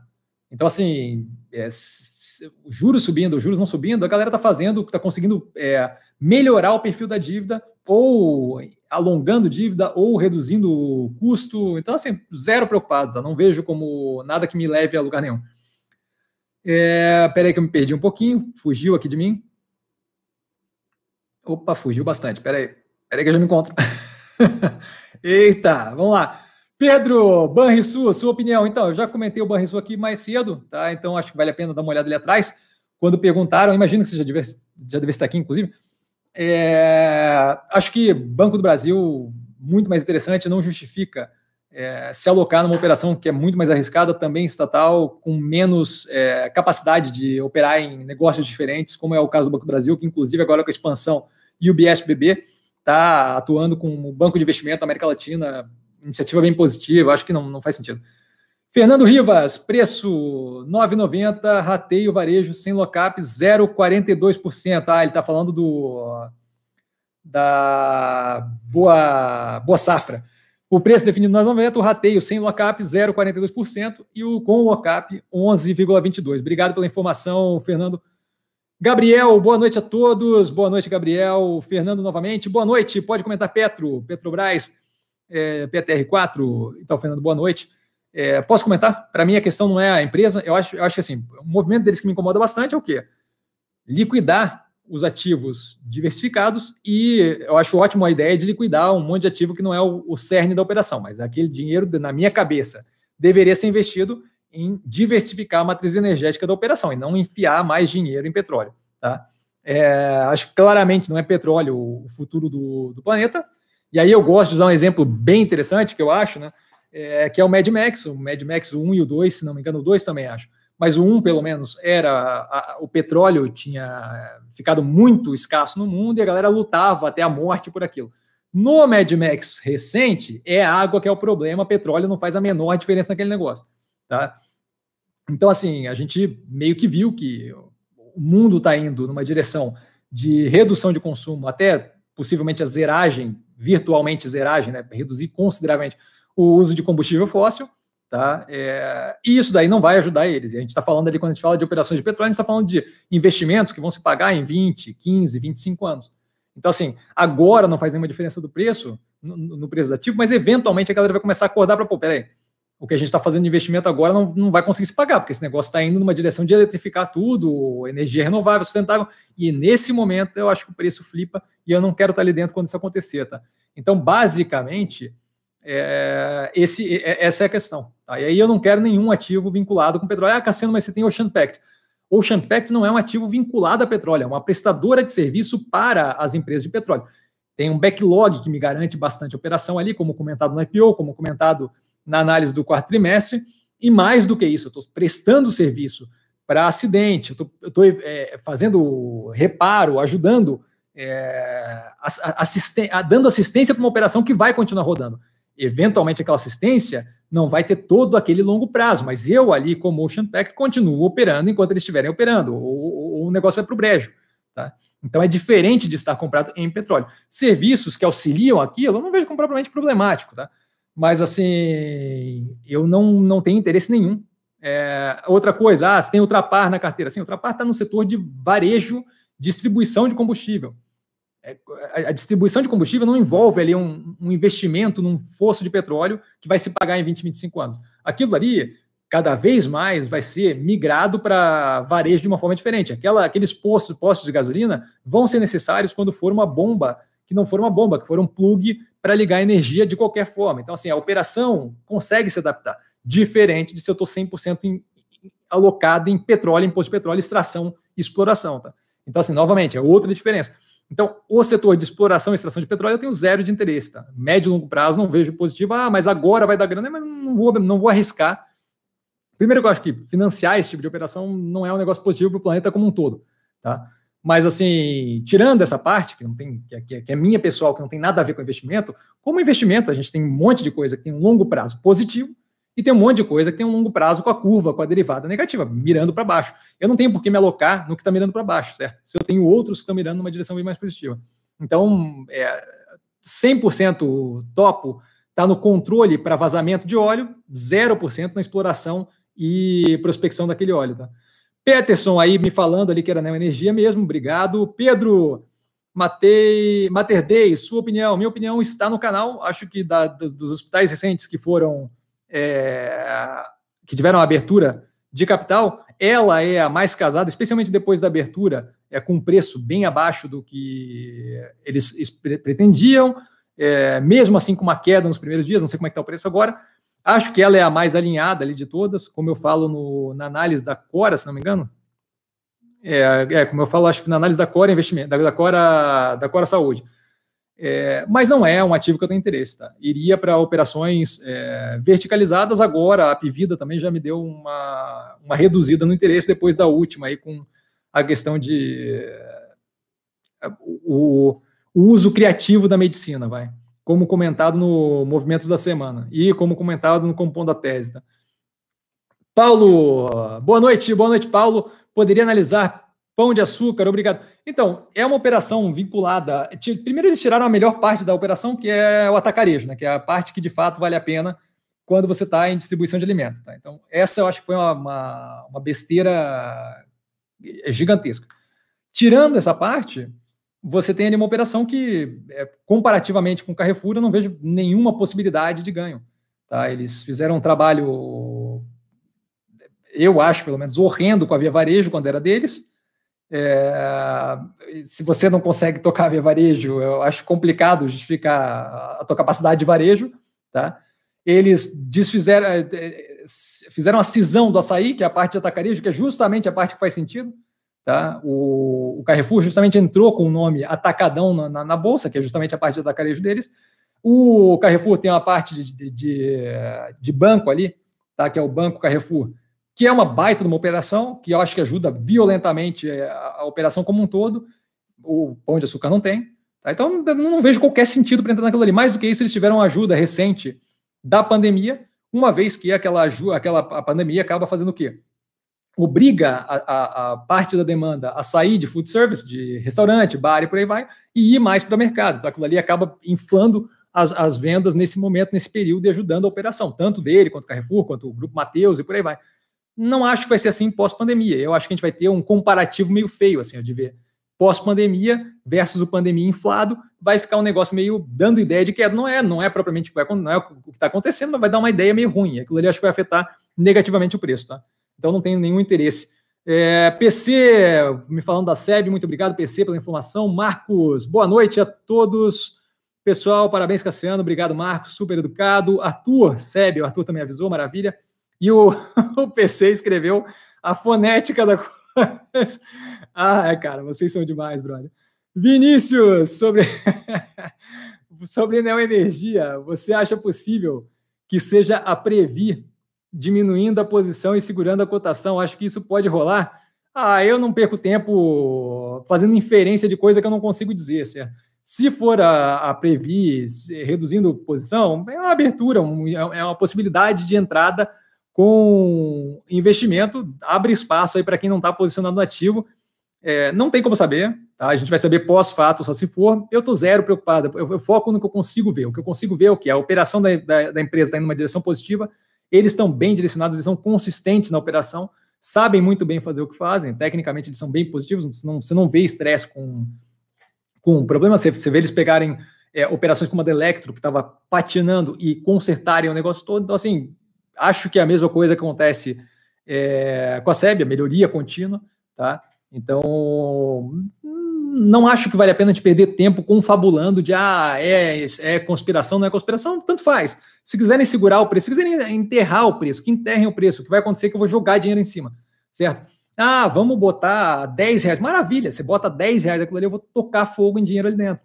Tá? Eu vou, vou, vou, vou, vou, vou botar tudo que der ali dentro. Tá? Então, assim, a questão é se, se é ou não é previ segurando o preço, não, não importa para a gente. O que importa para a gente é como é que a tese está alinhada, e a tese está super alinhada, e o preço está super descontado, e eventualmente a realidade se impõe naquilo ali. Vamos ver o resultado sair agora, tá? É, pelo que eu vi, do, a, a prévia operacional, se não me engano, já saiu, tá? Eu lembro de ter visto positivamente. Então, assim, é, zero preocupado, tá? Nick, boa noite, professor. Boa noite, Nick. A Minerva adquiriu uma nova dívida mais barata e mais espaçada para realizar o pagamento é, que foi informado hoje. Não usou nada do caixa, valeu. Não, então ela, é, vamos lá. se não me engano, o que ela fez, eu até comentei isso aqui agora, agora há pouco, né? O que ela fez foi, ela tomou endividamento mais barato e saiu quitando uma dívida que era mais cara. Isso daí nada mais é do que liability management, do que gerenciamento de, de endividamento, tá? Então, o que eu tenho ali é o que é, um, é, é, é, uma, é uma engenharia financeira para reduzir minha alavancagem e estender a dívida. E isso daí a gente comenta paulatinamente em trocentas análises da Minerva, que é uma coisa que acontece corriqueiramente, certo? Então, eu acho bem positivo. É algo que está indo bem numa direção interessante e é algo que assim, ó, é padrão, não, não, não é fama, não dá, não dá nome no jornal, ai, comprou não sei o quê, mas é isso que a gente quer. O que a gente quer numa operação é isso, é, é a capacidade de consistentemente melhorando a operação, seja isso com movimentos agressivos, seja isso com movimentos mais paulatinos, certo? Liability management é algo que Clabin faz, é algo que Minerva faz, ativos que estão no nosso portfólio que tem um resultado longo prazo que você não sente na, na, na, porrada agora, mas você vai sentindo cada vez uma situação mais tranquila. Tá? Então, é isso que eu quero num ativo, é isso que eu quero numa gestão, é isso que eu quero numa, na, na, parte financeira de gestão de, de, uma operação. Então, foi muito positivo, foi um, é, é, é, o movimento foi exatamente isso. Eu tomo dívida a um custo mais barato, tá? É, num prazo mais longo e saio quitando as que eu tenho mais cara que vão vencer, mais caras que vão vencer mais, mais, mais próximo de mim, tá? Pedro, CPFL Energia, na sua opinião. CPFL eu não parei para analisar ainda, tá? Eu tenho que olhar a fundo, sinto muito. Dado que a gente tem um monte de, de, de operação de energia analisada no canal, eu eventualmente dou prioridades para outros setores que eu não peguei ainda, por exemplo, a Porto Seguro recentemente, que é um setor que eu avalio pouco. É, terceiro trimestre eu peguei as três de locação de veículo, então CPFL, sinto muito, eu não peguei ainda, não, não, não tenho como te dar uma opinião nesse momento. Vou ficar devendo, tá, Pedro? Gabriel, é, ETFs, Exchange Traded Funds, é uma boa para longo prazo, tipo China, eu acho que ali é o Hash 11, e Tech 11. Então, vai depender do que você está falando. Tá? Ali você tem, por exemplo, três opções que são completamente diferentes. Tá? É, eu não sei quais são as três, eu sei qual é o hash ali que é de criptoativo. Tá? A Tech, eu imagino que seja empresa de tecnologia nos Estados Unidos, o China, imagino que seja um portfólio é, de um portfólio passivo na China, mas não tenho certeza. Então, supondo que seja isso, porque não importa qual é o que, o que importa é o que eu vou dizer depois. Supondo que seja isso, quais empresas estão naquele portfólio é, China? Então, primeira coisa é entender o que está ali dentro. Eu não quero comprar um pacote fechado que eu não sei o que tem dentro, certo? Então, isso daí vale para todo ETF que eu tiver. O que, que eu estou comprando? Não quero. É, Exchange Traded Funds nada mais é do que um fundo de investimento. Em geral, passivo, em geral, ele é definido ali por uma sequência de regrinhas, não tem participação ativa, em geral, de um gestor, é só a manutenção é, ah, da S&P 500, a manutenção da, do setor tech, eventualmente aquele tech ali deve ter algum nível de, de gestão ativa, tá? de ah, buscar as melhores e por aí vai. Tá? Eu acho que primeira coisa é isso, é saber o que tem dentro. Segunda coisa é por que, que eu vou fazer aquilo e qual é a minha exposição cambial naquele negócio, o quanto eu tenho é, disposição a dólar, disposição a renminbi, na, no, no, caso da China, tá, o, o yuan. É, o quanto eu tenho. É, é, é, um ETF que investe globalmente, localmente em um país, qual país, como é que está a situação, esse é outro ponto. Terceiro ponto, criptomoeda não é investimento, ali é, é, é baseado na teoria de. É, quem, quem investe naquilo ali investe na teoria do. do lastful, tá? que em inglês se traduz para. Estava até conversando hoje, queriam que eu colocasse esse conceito aqui.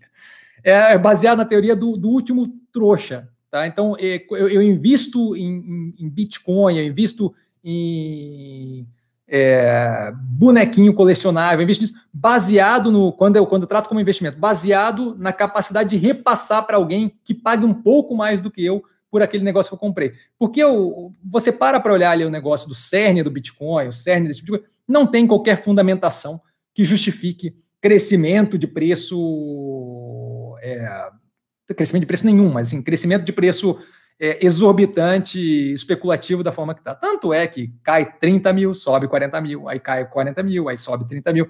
Não tem qualquer lógica naquele negócio ali, tá? É 100% especulativo e a, e a galera investe baseado nisso. A galera investe baseado na capacidade de repassar para o próximo trouxa que vai comprar aquele negócio. Isso daí a gente viu acontecer com Tulipa, isso daí a gente viu, ah, mas deu dinheiro. Sim, claro que vai dar dinheiro. Se eu conseguir alguém que pague mais, vai me dar dinheiro. Não quer dizer que aquilo ali funciona como investimento. Então, esse negócio de ETF de criptomoeda, zero de chance de eu colocar qualquer real nesse negócio, tá? Com relação à tech ali, e aí eu acho que é um negócio legal, tem o quê? A gente tem alguns setores nos quais é muito complicado de ter uma capacidade de avaliar a qualidade técnica das coisas que estão lá dentro. Ou porque é muito incipiente, ou porque. É, é, é, e aí, no caso, a G2D Investments, por exemplo, é uma decisão de investimento porque eles têm operações que são muito incipientes e que eu não vou conseguir, primeiro, ter acesso e, segundo, ter capacidade de meter a mão na gestão. Então, eu quero um fundo de VC, de Venture Capital, que consiga me pegar as melhores opções e que eu consiga ter acesso a opções bem incipientes, bem com risco, mas que no médio e longo prazo podem me dar um ganho muito agressivo.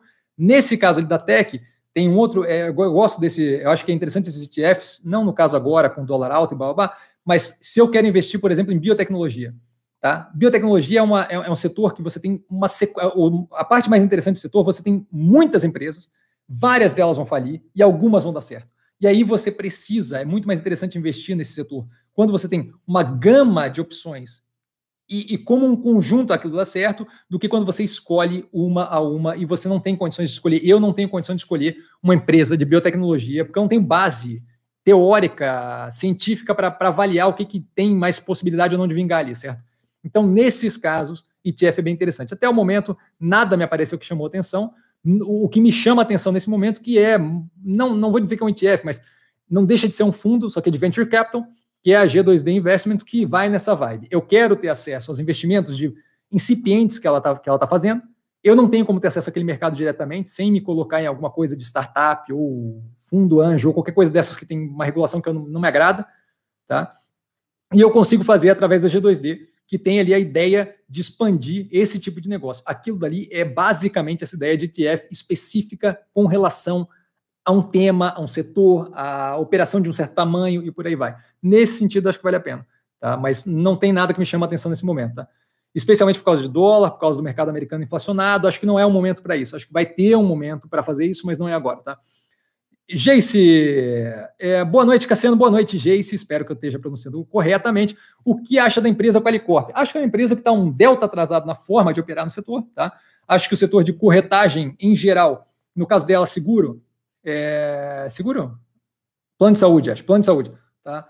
Mas, mas, mas que seja. Plano de saúde, seguro, imóvel, corretagem em geral é um setor que eu vejo indo cada vez mais na direção de uso de inteligência, inteligência artificial, como bot de conversa e tal, para redução da necessidade de capital humano, tá? onde eu tenho um corretor lidando com muito mais gente do que hoje em dia se faz.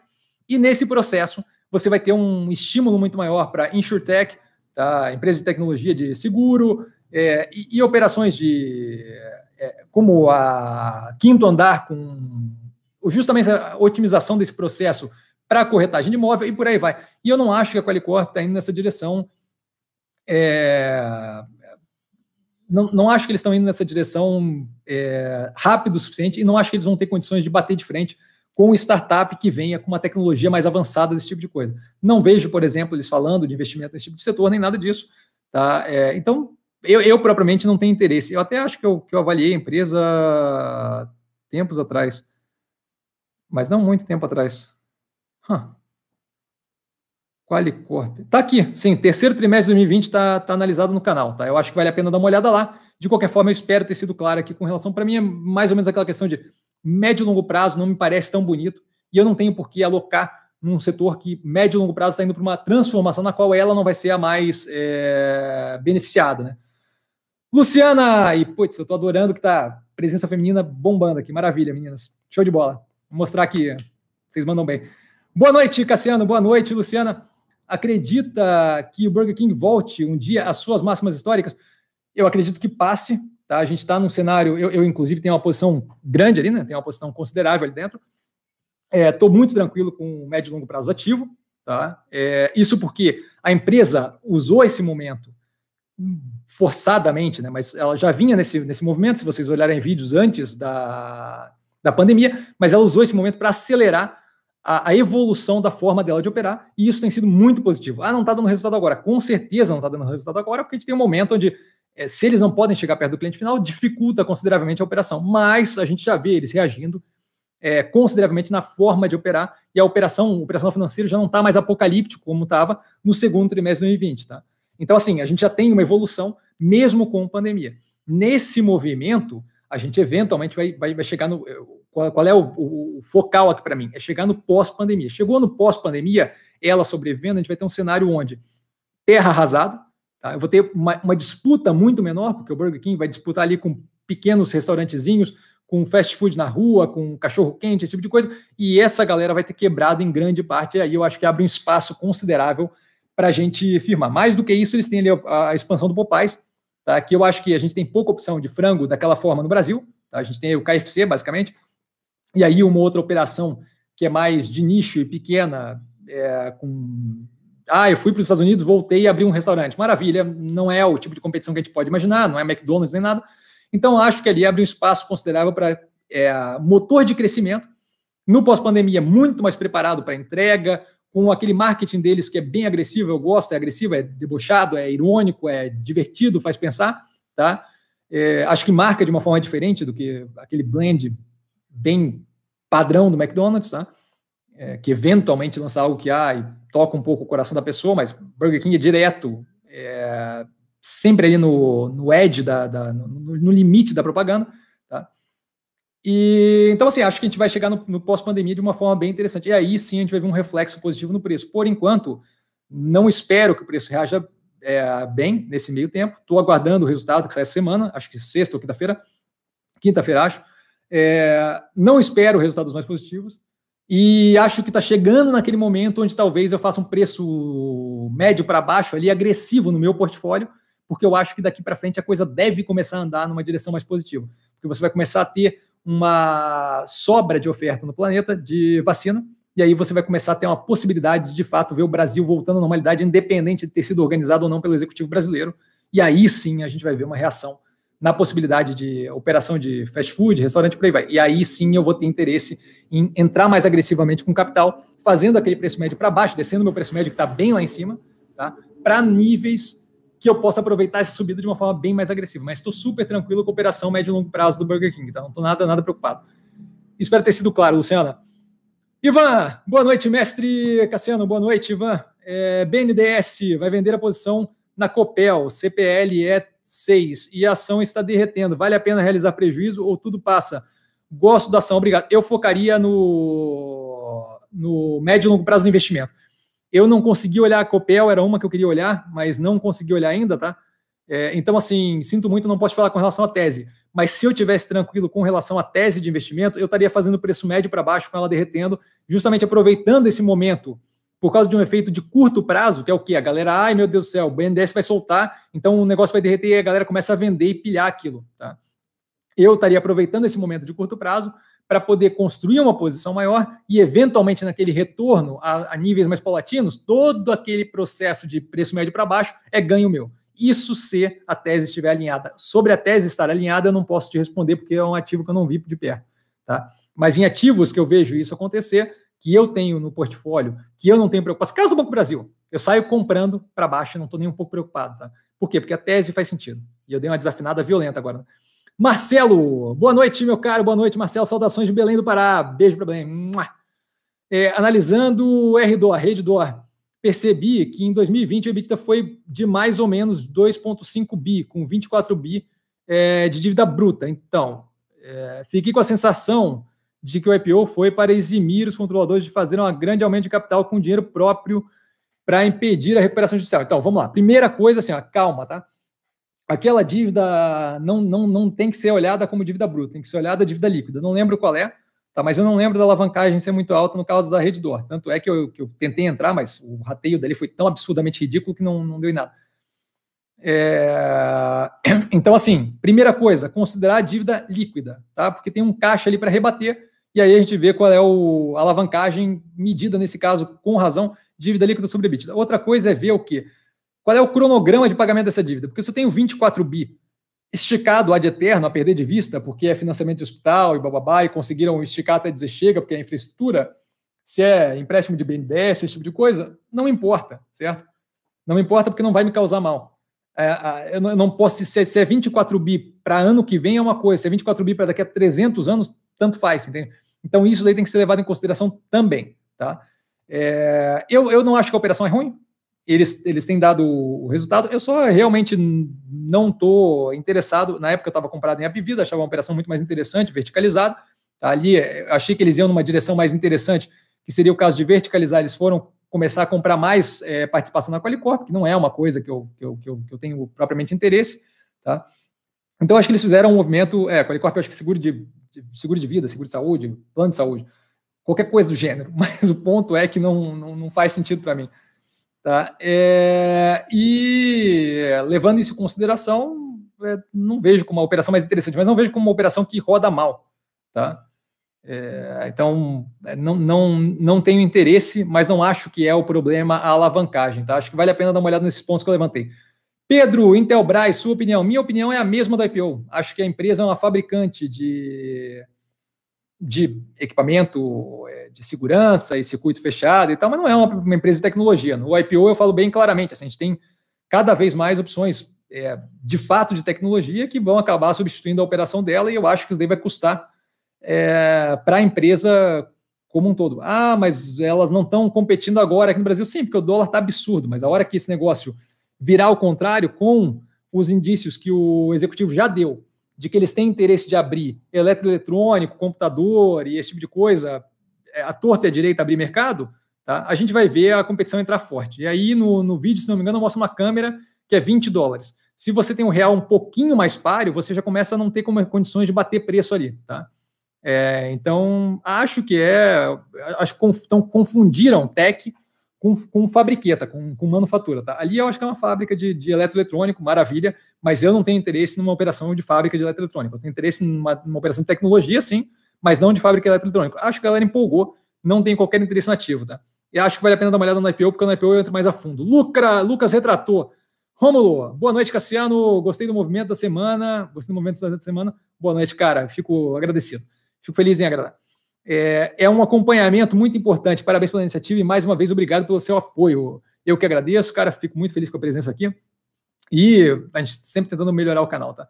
Marcelo, mesmo com a fragmentação do setor, a perspectiva de crescimento e a ideia de que maior escala gera mais lucro nesse setor, esses números tornam razoável colocar a, a, é, em dúvida a qualidade da gestão? Então, ele está falando com relação à rede DOR, tá, com relação ao IPO da dívida. Então, eu acho que eu, eu não vi ali nenhum ponto para questionar a gestão quando eu fiz a análise do IPO. Tá? Esse definitivamente não foi uma coisa que me pegou. Então, não vejo assim. Acho, acho que tem que ter uma reavaliação ali da questão da dívida, porque não, não, não é a dívida bruta e tem que ver qual é a. Especialmente entrando no IPO, que foi um IPO grande, tá? É, então, assim, acho que vale a pena dar uma olhada em qual é o endividamento, a dívida líquida versus o EBITDA, eu não lembro de cabeça. Tá? É uma operação que eu não acompanho. Aquele rateio me deixou desanimado com, com o ativo. Mas não acho que é uma operação, não lembro de, de achar uma operação ruim. Acho que vale a pena dar uma olhada no IPO. É, não acho que dá para sair assumindo que aquilo ali foi uma tentativa da gestão de não falir, passar para o mercado. Não acho que é essa a questão, tá? Lucas, mestre e mosaico, como está indo? Então, eu comentei no Movimentos da Semana, tá, que é um ativo que eu vejo como interessante. Não não estou com pressa para alocar, está próximo do preço do IPO, não, não, não sei se passou para baixo do IPO ali, mas assim, ó, eu não tenho nenhum problema de fazer preço médio para baixo ali, eu só não estou com pressa, não vou sair tocando dinheiro porque tem bastante coisa interessante no mercado, tem bastante espaço para alocar, mas eu continuo comprado ali, estou zero preocupado. A tese de investimento vale, a tese de, a tese de investimento que valia quando eu fiz, participei do IPO e estourou de subir, vale agora também. Eu não estou preocupado com como o preço está no curto prazo, estou preocupado com médio e longo prazo, certo? Então, assim, é, continuo pensando, vendo o ativo como muito interessante, tá? É, tem coisa mais interessante, tem coisa menos interessante, mas esse ativo é muito interessante. Análise do quarto trimestre no canal, eu estou aguardando o resultado do primeiro trimestre de 2021. Não estou nada preocupado, nem com ela, nem com Mobile, nem com Ocean Pact, nem com nenhuma dessas operações. Tá? Peterson, mestre, não vejo você falar de RBR3. O que você acha só o que você acha só ela? Pera aí, não, não entendi direito. É... Então, aí a segunda é uma outra pergunta. Tá? Não veio falar de RBR. Não veio falar de RB porque é um rolo do caramba, tá? Mostrou ali uma mostrou é, bom, mostrou uma cacetada de como é que eu vou chamar isso? Pô, incapacidade de gestão, a operação é uma seguradora, então é uma resseguradora, já está num setor que não me agrada por causa da questão toda de juros, inflação, é, recebo o prêmio, aloco em risk-free e recebo o ganho que vai ser descontado do sinistro, a, a, essa operação por, por si só já não, já não adianta. A empresa é rolo atrás de rolo, certo? É, começou com uma, com uma coisinha e aí foi derretendo e derretendo, derretendo, e cada vez se achava mais coisa ali. Eu não toco nesse tipo de ativo com uma vara de 10 metros, não tem como saber o que mais tem ali dentro, tá? Não tenho qualquer interesse em ativo cheio de rolo assim. Ah, mas está muito descontado. Sim, tem um motivo para estar tá muito descontado, certo? Eu não tenho qualquer interesse nesse tipo de ativo. Eu gosto de ativo onde eu vejo claramente a taxa de investimento se desenvolvendo. Aquilo ali, zero de interesse para mim, tá? E aí a segunda pergunta dele, via varejo caindo, vale a pena ir se posicionando devagarinho? Eu acho que se for fazer preço médio para baixo, sim. Eu não tenho interesse em fazer preço médio para cima em nada nesse momento. Eu gosto do ativo, estou comprado no ativo desde os quatro e alguma coisa. Tá? Então, assim, eu não tenho. Eu, eu poderia sair com lucro, poderia ter saído nos 18, poderia ter saído nos 17, nos 15, nos 12.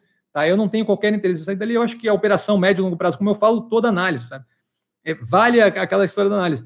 É, é uma questão de, de, de, de ver médio e longo prazo e, e, e parar de, de, esquentar a cabeça com curtíssimo. Eu estou zero preocupado com curtíssimo, pode oscilar o quanto quiser. A minha questão é para onde estamos indo com aquilo ali, médio e longo prazo. E aí estamos indo para uma direção muito positiva. Eu vejo como muito positivo.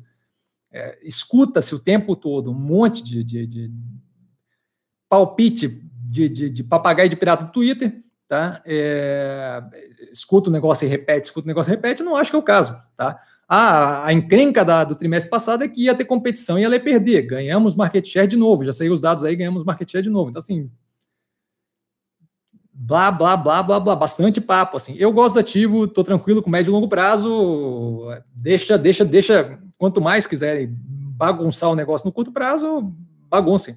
Eu ouvia falar mal dela quando estava nos 3,98, então deixa eu falar, sabe? Não, não me preocupa. Pedro, valuation é achismo? Depende do que você chama de valuation. Tá? É, se é projetar fluxo de caixa descontado é, para descobrir o preço da ação hoje, com certeza. Tem, tem, tem 300 variáveis ali no meio que você claramente não consegue falar com uma cara séria que você de fato acha que aquele é o número.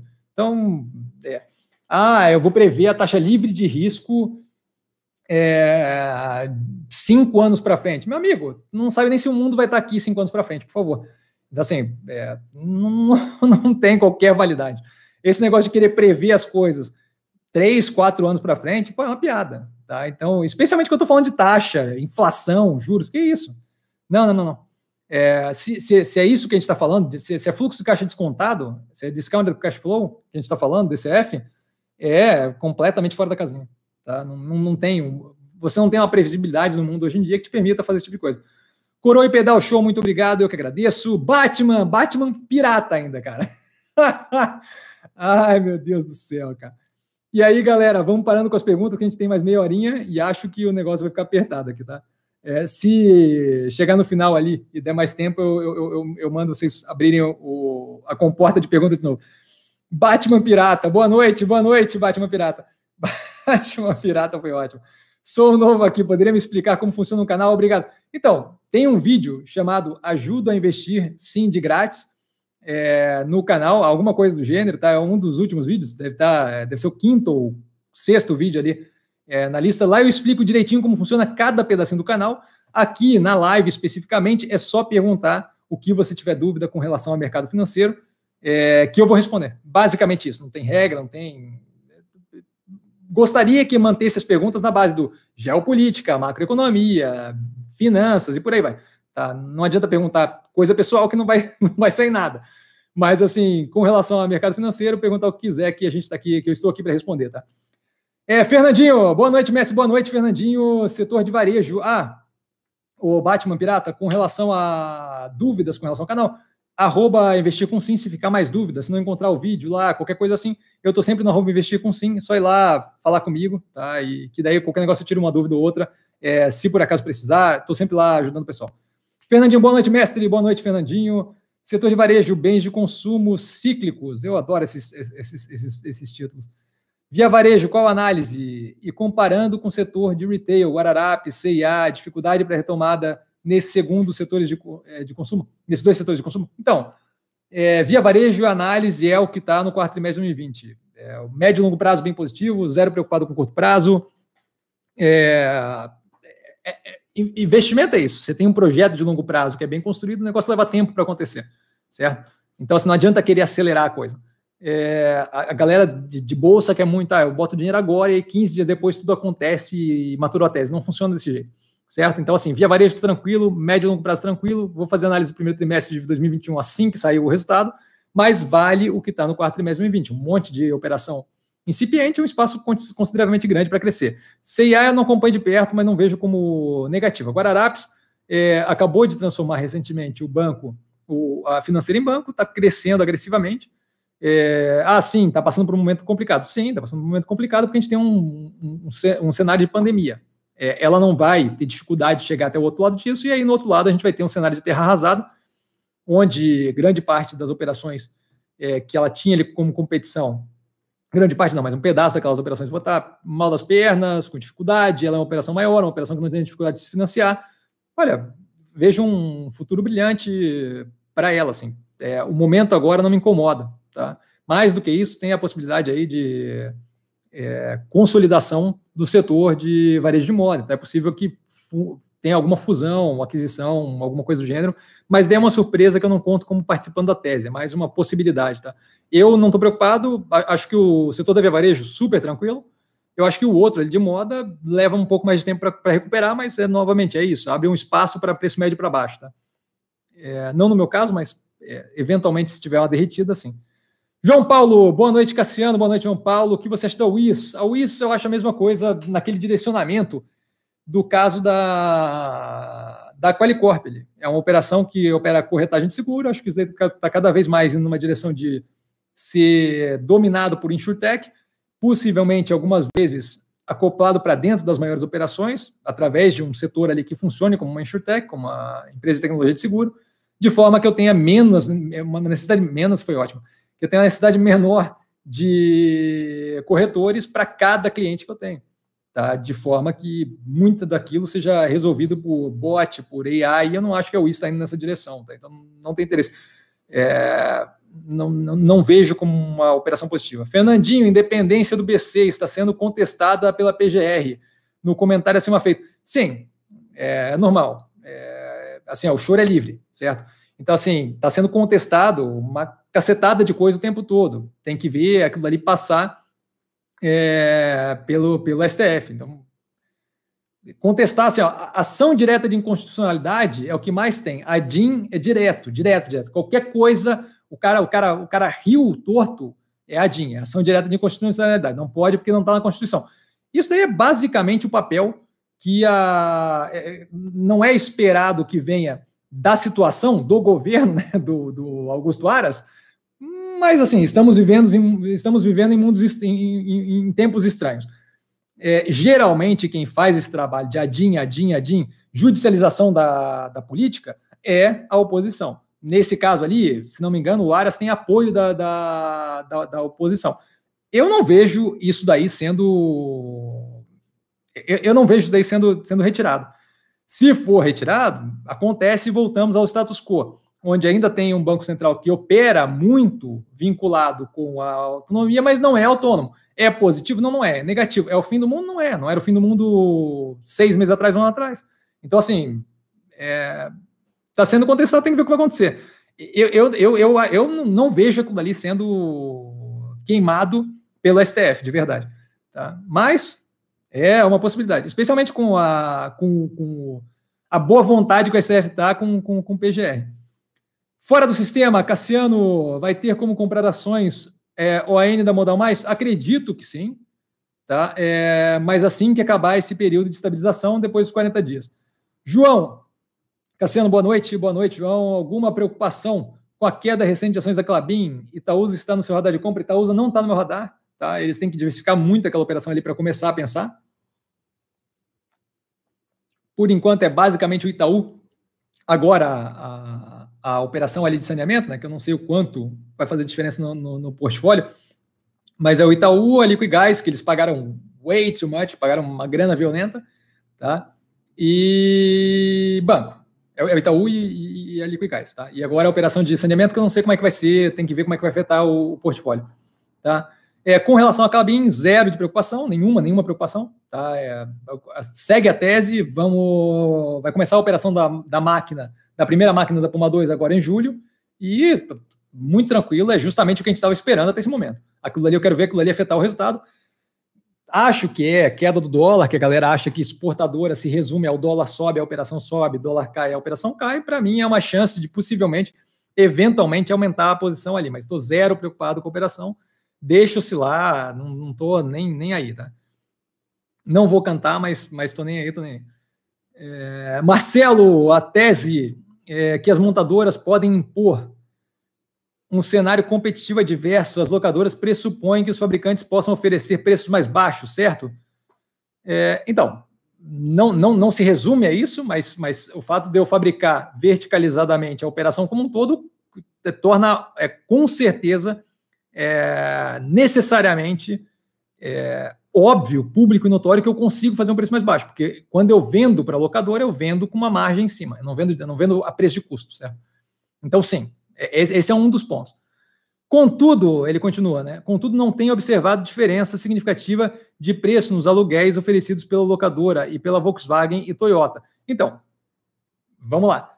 Eu não preciso oferecer um preço mais baixo que as locadoras se eu não tenho força suficiente para tomar o mercado delas isso e, e, de fato suprir aquilo.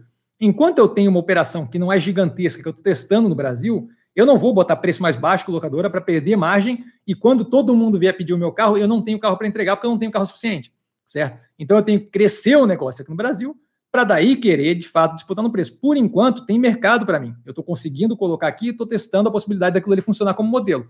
Funcionou como modelo, aí eu começo a expandir a operação.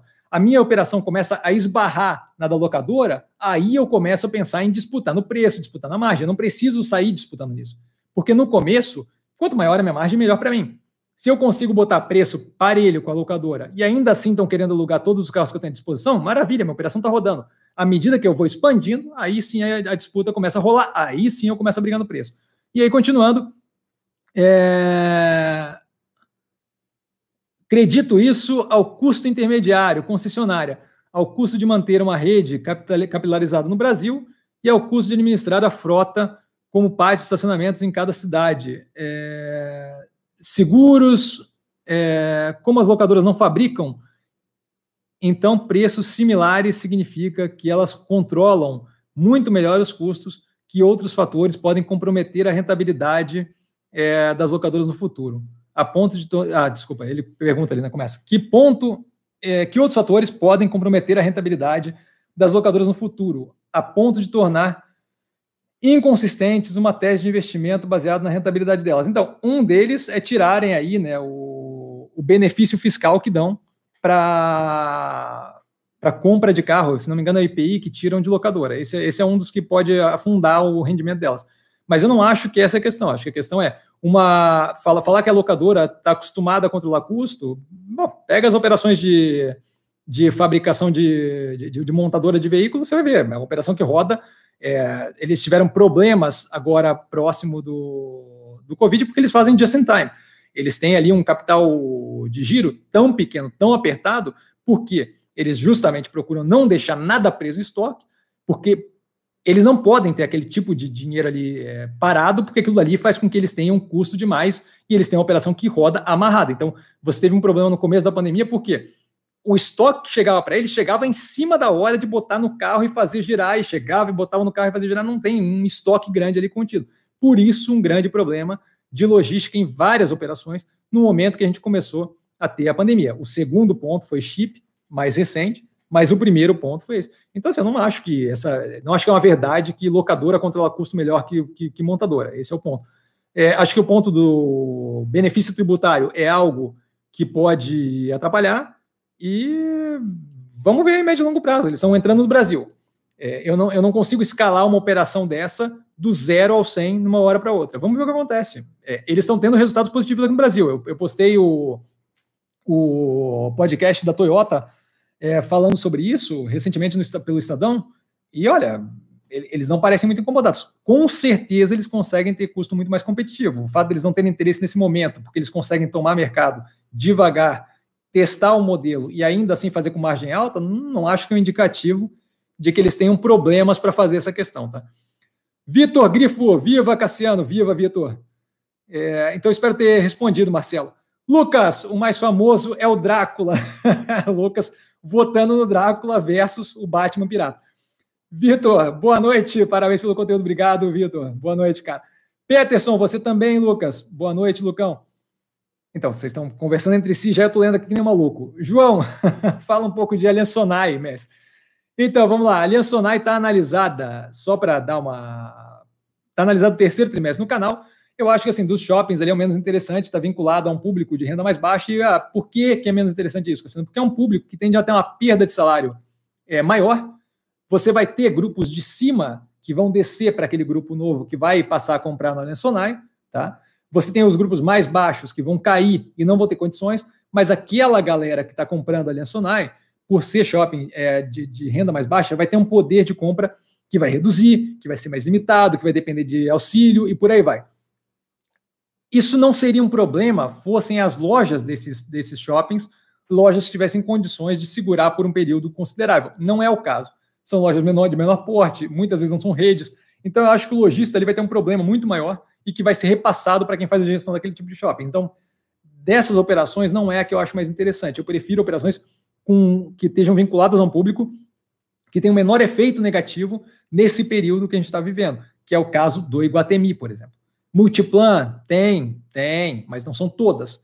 É, BR Malls tem, tem, mas não são todos. Eu prefiro o, a parte do Iguatemi, especialmente com o IGTA, com o Iguatemi 365, que é um projeto do online deles que eu acho bem positivo.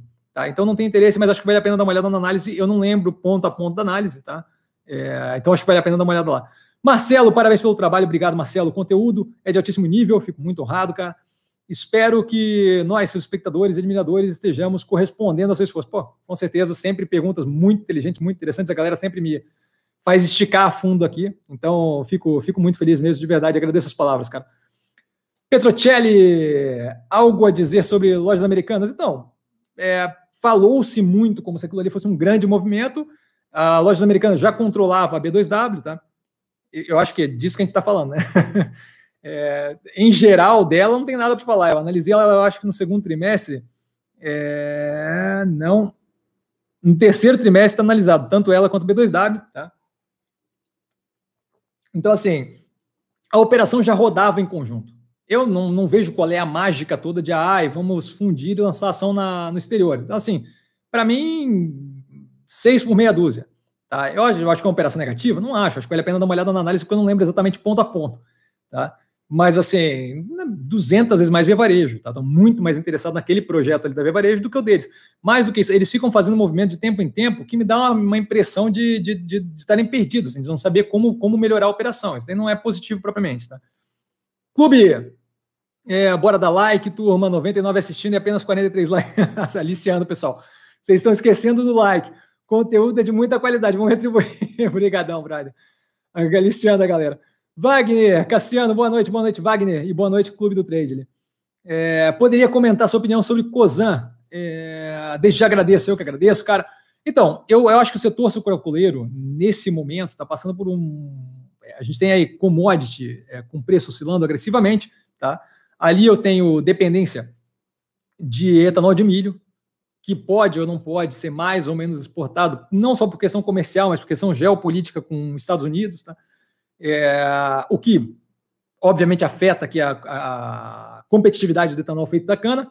A gente tem preço do petróleo que afeta diretamente combustível é, com relação à gasolina, que é um competidor direto do etanol. Tá? A gente tem o açúcar sendo usado como método de política social na Índia, que é uma baita de uma produtora, se não me engano, a maior do planeta, é, que afeta, dependendo de como eles fizerem, a gente teve uma revolta dos, dos é, fazendeiros lá recentemente, dependendo de como aquilo ali for resolvido, agora, nesse momento, com relação à pandemia, pouco claro, mas dependendo de como aquilo foi resolvido, fica uma, uma situação muito complicada de você prever como aquilo ali vai ser a chavinha de mudar para etanol ou açúcar. Então, assim, é, é toda uma questão e, e, o Bolsonaro ter colocado o presidente ali mais vinculado a políticas que, pelo menos, parece mais alinhado a políticas do governo, que tendem a ser de, uma, de um viés mais baixista do combustível, tende a não favorecer o etanol, né? tende a espremer margem de etanol. Então, assim, eu acho que é um setor que não é um dos mais positivos para estar tá posicionado nesse momento. Ah, não porque é negativo, porque tem muita incógnita e essa, essa quantidade de incógnita torna o um negócio pouco, pouco, pouco claro para a gente. E aí não tem por que eu colocar num, numa coisa clara se eu tenho outros, né? Custo de oportunidade, certo? E eu gosto de repetir porque é, é, tem que martelar. É, não, não que a pergunta seja ruim, nada disso, mas acho que tem que martelar porque é algo que a gente tem que estar sempre pensando, custo de oportunidade. O real que eu boto na coisa é o real que eu não boto numa, numa tese mais clara, numa tese com, mais, com um horizonte mais amplo, com um horizonte mais, mais, mais, mais óbvio para a gente. Eu não tenho por que complicar o meu investimento se eu tenho a oportunidade de fazer com investimentos que eu tenho mais clareza de para onde vai, sabe? Então, não, não vejo por que alocar em sucrocoleira em geral nesse, nesse, nesse momento, tá? Espero ter sido claro, Wagner. Carlos, Cassiano, a recente queda de Apivida abre uma boa oportunidade de compra? Eu não tenho interesse nesse momento. É, eu vou começar a parar para pensar em Apivida se chegar perto dos 12 reais. Antes disso, eu não toco naquilo ali, tá? Primeiramente, é, por causa da fusão do com a, Notre Dame. Tá? Acho, que, acho que aquilo ali é, perdeu um pouco a questão da, da possibilidade de subida. O vírus está afetando tanto ela quanto a Notre Dame de uma forma mais agressiva, o, o, a pandemia. Tá? A gente já viu no resultado do trimestre passado, eu vi por cima, mas dá para ver claramente ali, ambas elas, é, ambas as empresas, com a diretoria falando, olha, alertando que vai ser complicado, não complicado de falir, mas complicado de, olha, vamos passar por um período de aperto, tá? E essa última com relação a, a, a prescrição obrigatória de médico de cloroquina e hidroxicloroquina e por aí vai, pô, não, não dá para trabalhar com uma operação de saúde que não segue guideline internacional, que não segue é, recomendação internacional com relação a medicamento, tá? Então, então assim, para mim complica demais, tá? Então, assim, não, não, não vou olhar tão cedo para aquele ativo, certo? É, basicamente isso. Por enquanto, nada, tá? Coroa e pedal, Cognia ainda respira? Olha, se respira ou não, é, aí é uma, é uma, pergunta que tem que ser feita para os credores dela, que devem estar com a corda no pescoço. Tá? Mas assim, eu não, eu não, eu não tenho interesse no ativo agora. Eu, eu falei assim, quem, quem eu acho que talvez valha a pena naquele setor ali nesse momento é a Educacional Cruzeiro do Sul, que saiu de uma operação de IPO cheia de capital, se não me engano, ela tinha alavancagem zero, tá? Análise IPO no canal, sai cheia de grana, pega um, pega um, pega um setor que está o pó da rabiola, tá num cenário de terra arrasada, e aí consegue justamente começar a montar comprando várias operações, que é o que ela deve fazer no próximo período. Isso caso o preço dela reaja mal. E aí, justamente, focando no quê? Médio e longo prazo. Sem querer curto prazo, porque vai demorar para recuperar. Até eu tomar a decisão de, pô, não, eu me sinto tranquilo com o país o suficiente para fazer uma faculdade de quatro anos. Eu me sinto tranquilo com o país o suficiente para fazer uma especialização de dois. Isso vai um tempo. Então aquilo ali vai demorar para reagir. Mas ela teve, se não me engano, um resultado positivo no quarto trimestre. Tá? Então, assim, hum, é, se não me engano, é, se não me engano, não. Se for para alocar no setor de educação, seria aquele dali que eu faria, mas não nesse momento. Tá? Eu não tenho interesse agora. Pedro, Minerva está com cotação igual a 10 anos. É, isso não é verdade, mas é, é assim, ó. Se o investimento não deixa tranquilo, acho que é, não, não é para você. Tem, não faltam ativos para diversificar o portfólio. Então, é, eu, eu particularmente gostei do dividendo de 11%, então não, não, não me incomodou. É, mais do que isso, preço médio ali, justamente por essa oscilação considerável que ela teve, me permitiu montar uma posição consideravelmente grande com um preço médio na faixa dos cinco reais. Então, é, acho, acho que é um ativo médio e longo prazo bem positivo e que veio aí sendo construído paulatinamente. Vinícius, parabéns pela live, forte abraço, muito obrigado, Vinícius, forte abraço. Felipe, ri muito com, a, com o trouxa da cripto. Então, calma lá. Não vamos começar a zoar os caras da cripto. Não é trouxa da cripto, tá? É a teoria de o próximo trouxa, que, é, que é, é, o nome que se dá em inglês, eu não lembro exatamente como é que é a frase em inglês, mas é o nome que se dá em inglês para esse tipo de negócio, onde tudo que você tem que fazer é o que você, o teu propósito é revender para alguém que esteja disposto a pagar mais, sabe? Independente do sentido que faça. Adriele, o que você acha da Sanepar é, SAPR4 para longo prazo? É, boa noite, boa noite, Adriele. Então, é, com relação à Sanepar, o, a minha questão ali é com pa, passado o marco do saneamento, a gente vê a abertura aí para operações, especialmente do setor privado, começarem a crescer naquilo ali. A gente viu agora o, a privatização da SIDAI, é, que veio ali com vários grupos, né? É, inclusive vários grupos é, concessionários privados. Aquilo dali começa a abrir um espaço para possivelmente, eventualmente, a gente ter abertura de capital privado na Bolsa. Pode ser que a Sanepar seja uma das operações a possivelmente ser privatizada.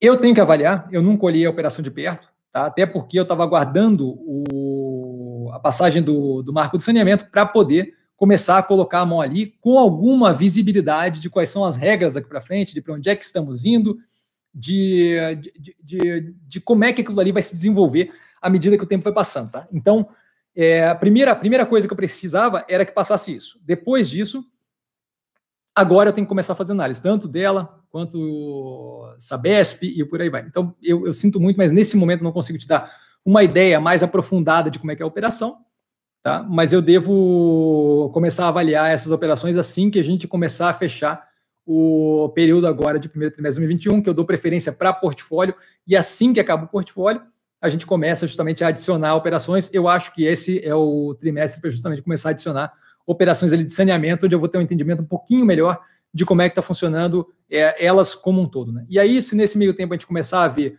possibilidade de abertura de IPO de operações privadas, é, tá? de capital privado com relação é, a saneamento, aí sim o negócio começa a ficar mais interessante ainda, tá? Mas eu sinto muito, Adriele, não, não, não consigo te dar uma operação, uma, uma opinião mais aprofundada sobre a Sanepar. Eu acho que é, é, é, errado e injusto com você ficar confabulando em cima de operação que eu não, que eu não vi a fundo, tá? Justamente para não dar uma, uma, uma ideia é, equivocada aqui, tá?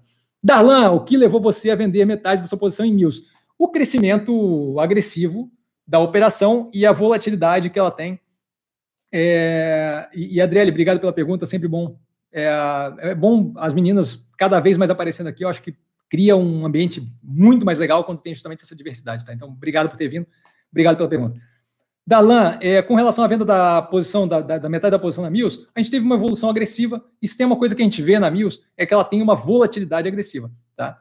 Então, nesse momento, a gente tem uma posição muito bem posicionada, tem tudo para continuar crescendo, ergo o metade da posição e vide o metade da posição, tá?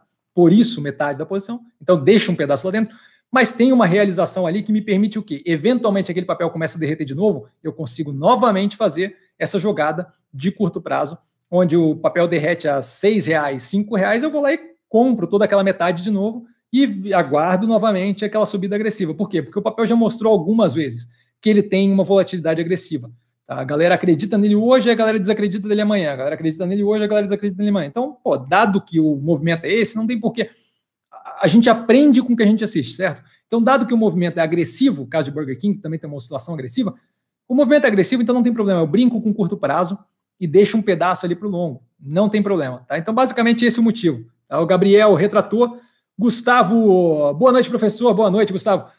Há algum ativo além do de IPOs e ativos do portfólio que você esteja de olho para entrar se der preço. Então, aparentemente, B3 está próxima do preço que eu estava de olho. É, inclusive, me lembraram aqui, agradeço profundamente, deixa eu até ver quem foi, tá? Que colocou aqui a questão da B3.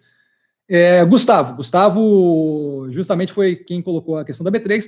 Então, assim, é, um outro Gustavo, né? Gustavo Blanco, se não me engano, é, então, assim, aquele dali é um ativo que eu estou começando a olhar, tá? Por enquanto, isso. Outros ativos no portfólio, eu estou de olho Banco do Brasil com preço muito abaixo do, do que deveria estar. Tá. Burger King eventualmente pode rolar uma, um movimento, uma, uma redução considerável do preço médio da, da, da, minha carteira pessoal, tá? Já tem redução e operação mais baixa para cliente, mas a minha eu posso reduzir eventualmente violentamente. Mas basicamente é isso, tá? São ativos da carteira, os IPOs e agora, no caso, a B3, que possivelmente comece a montar a posição, tá? Maurício, boa noite. Qual a sua visão da MMX Miner? Então, é uma operação completamente especulativa, tá? Não tenho qualquer interesse. É, a, a história do Wake como um todo ali é, não é o tipo de coisa que me interessa, não, não, não vejo qualquer interesse nesse tipo de operação. Baixo volume, oba-oba, agora vai, agora não vai, toda enrolada legalmente, não, não, não tem interesse tá, nesse tipo de ativo. É, sinto muito, Maurício, não, não, não, acompanho de perto o ativo, mas é, é, o tipo de ativo que eu não, não, não gasto tempo, tá? É, Darlan, boa noite, mestre, boa noite, Darlan. É, obrigado por mais uma live excelente, com conteúdos muito interessantes abordados, como sempre, de forma brilhante. Darlan se passa, cara, com certeza. o melhor canal da internet, com cada vez mais conteúdo. Obrigadão, Dalan. Você me arranca um sorriso toda vez que você faz o, é, é, a declaração toda, cara. Felipe, parabéns pelas análises show, sucesso, obrigado, Felipe. PC, baita live, valeu, PC, como sempre, muito obrigado. Obrigado, Cassiano, eu que agradeço. Fábio, para fechar, a última pergunta da noite. Mestre, vou entrar em G2D, a mercado, o que acha? Eu não acho que é. Assim, ó, do mesmo jeito que eu falo para vocês, não tem. do mesmo jeito que eu falo para vocês, não tem como adivinhar a coisa. É, eu não acho nada, não tenho o que achar, você entende? Eu vou entrar no IPO porque eu quero garantir ter posicionamento lá dentro antes que aquele negócio possivelmente estoure. Pode ser que afunde no primeiro dia, mas eu quero justamente a garantia, dado que eu não tenho bola de cristal, búzios de tarô, a galera tá de férias, eu não tenho porquê é, eu tô brincando com a questão do Búzios Tarô, a galera tá de férias, então não tem ninguém, não tem ninguém contratado que faz Búzios Tarô aqui, só para deixar claro. É, dado que eu não sei, o que, que eu faço? Pô, eu, eu me coloco no risco para garantir que aquilo ali não vai escapar de mim, que eu não vou ter que comprar a trocentos reais. Ah, mas se afundar, se afundar eu faço preço médio para baixo, sem nenhum problema. Tá? Então eu pego aquela parcimônia de não tomar todo o capital possível no IPO e justamente subiu, é um bom investimento não subiu, a gente faz um preço médio para baixo. Mas eu tenho a garantia de que eu vou participar daquilo ali, certo? Eu acho que entrar mercado é um pouco arriscado. Tá?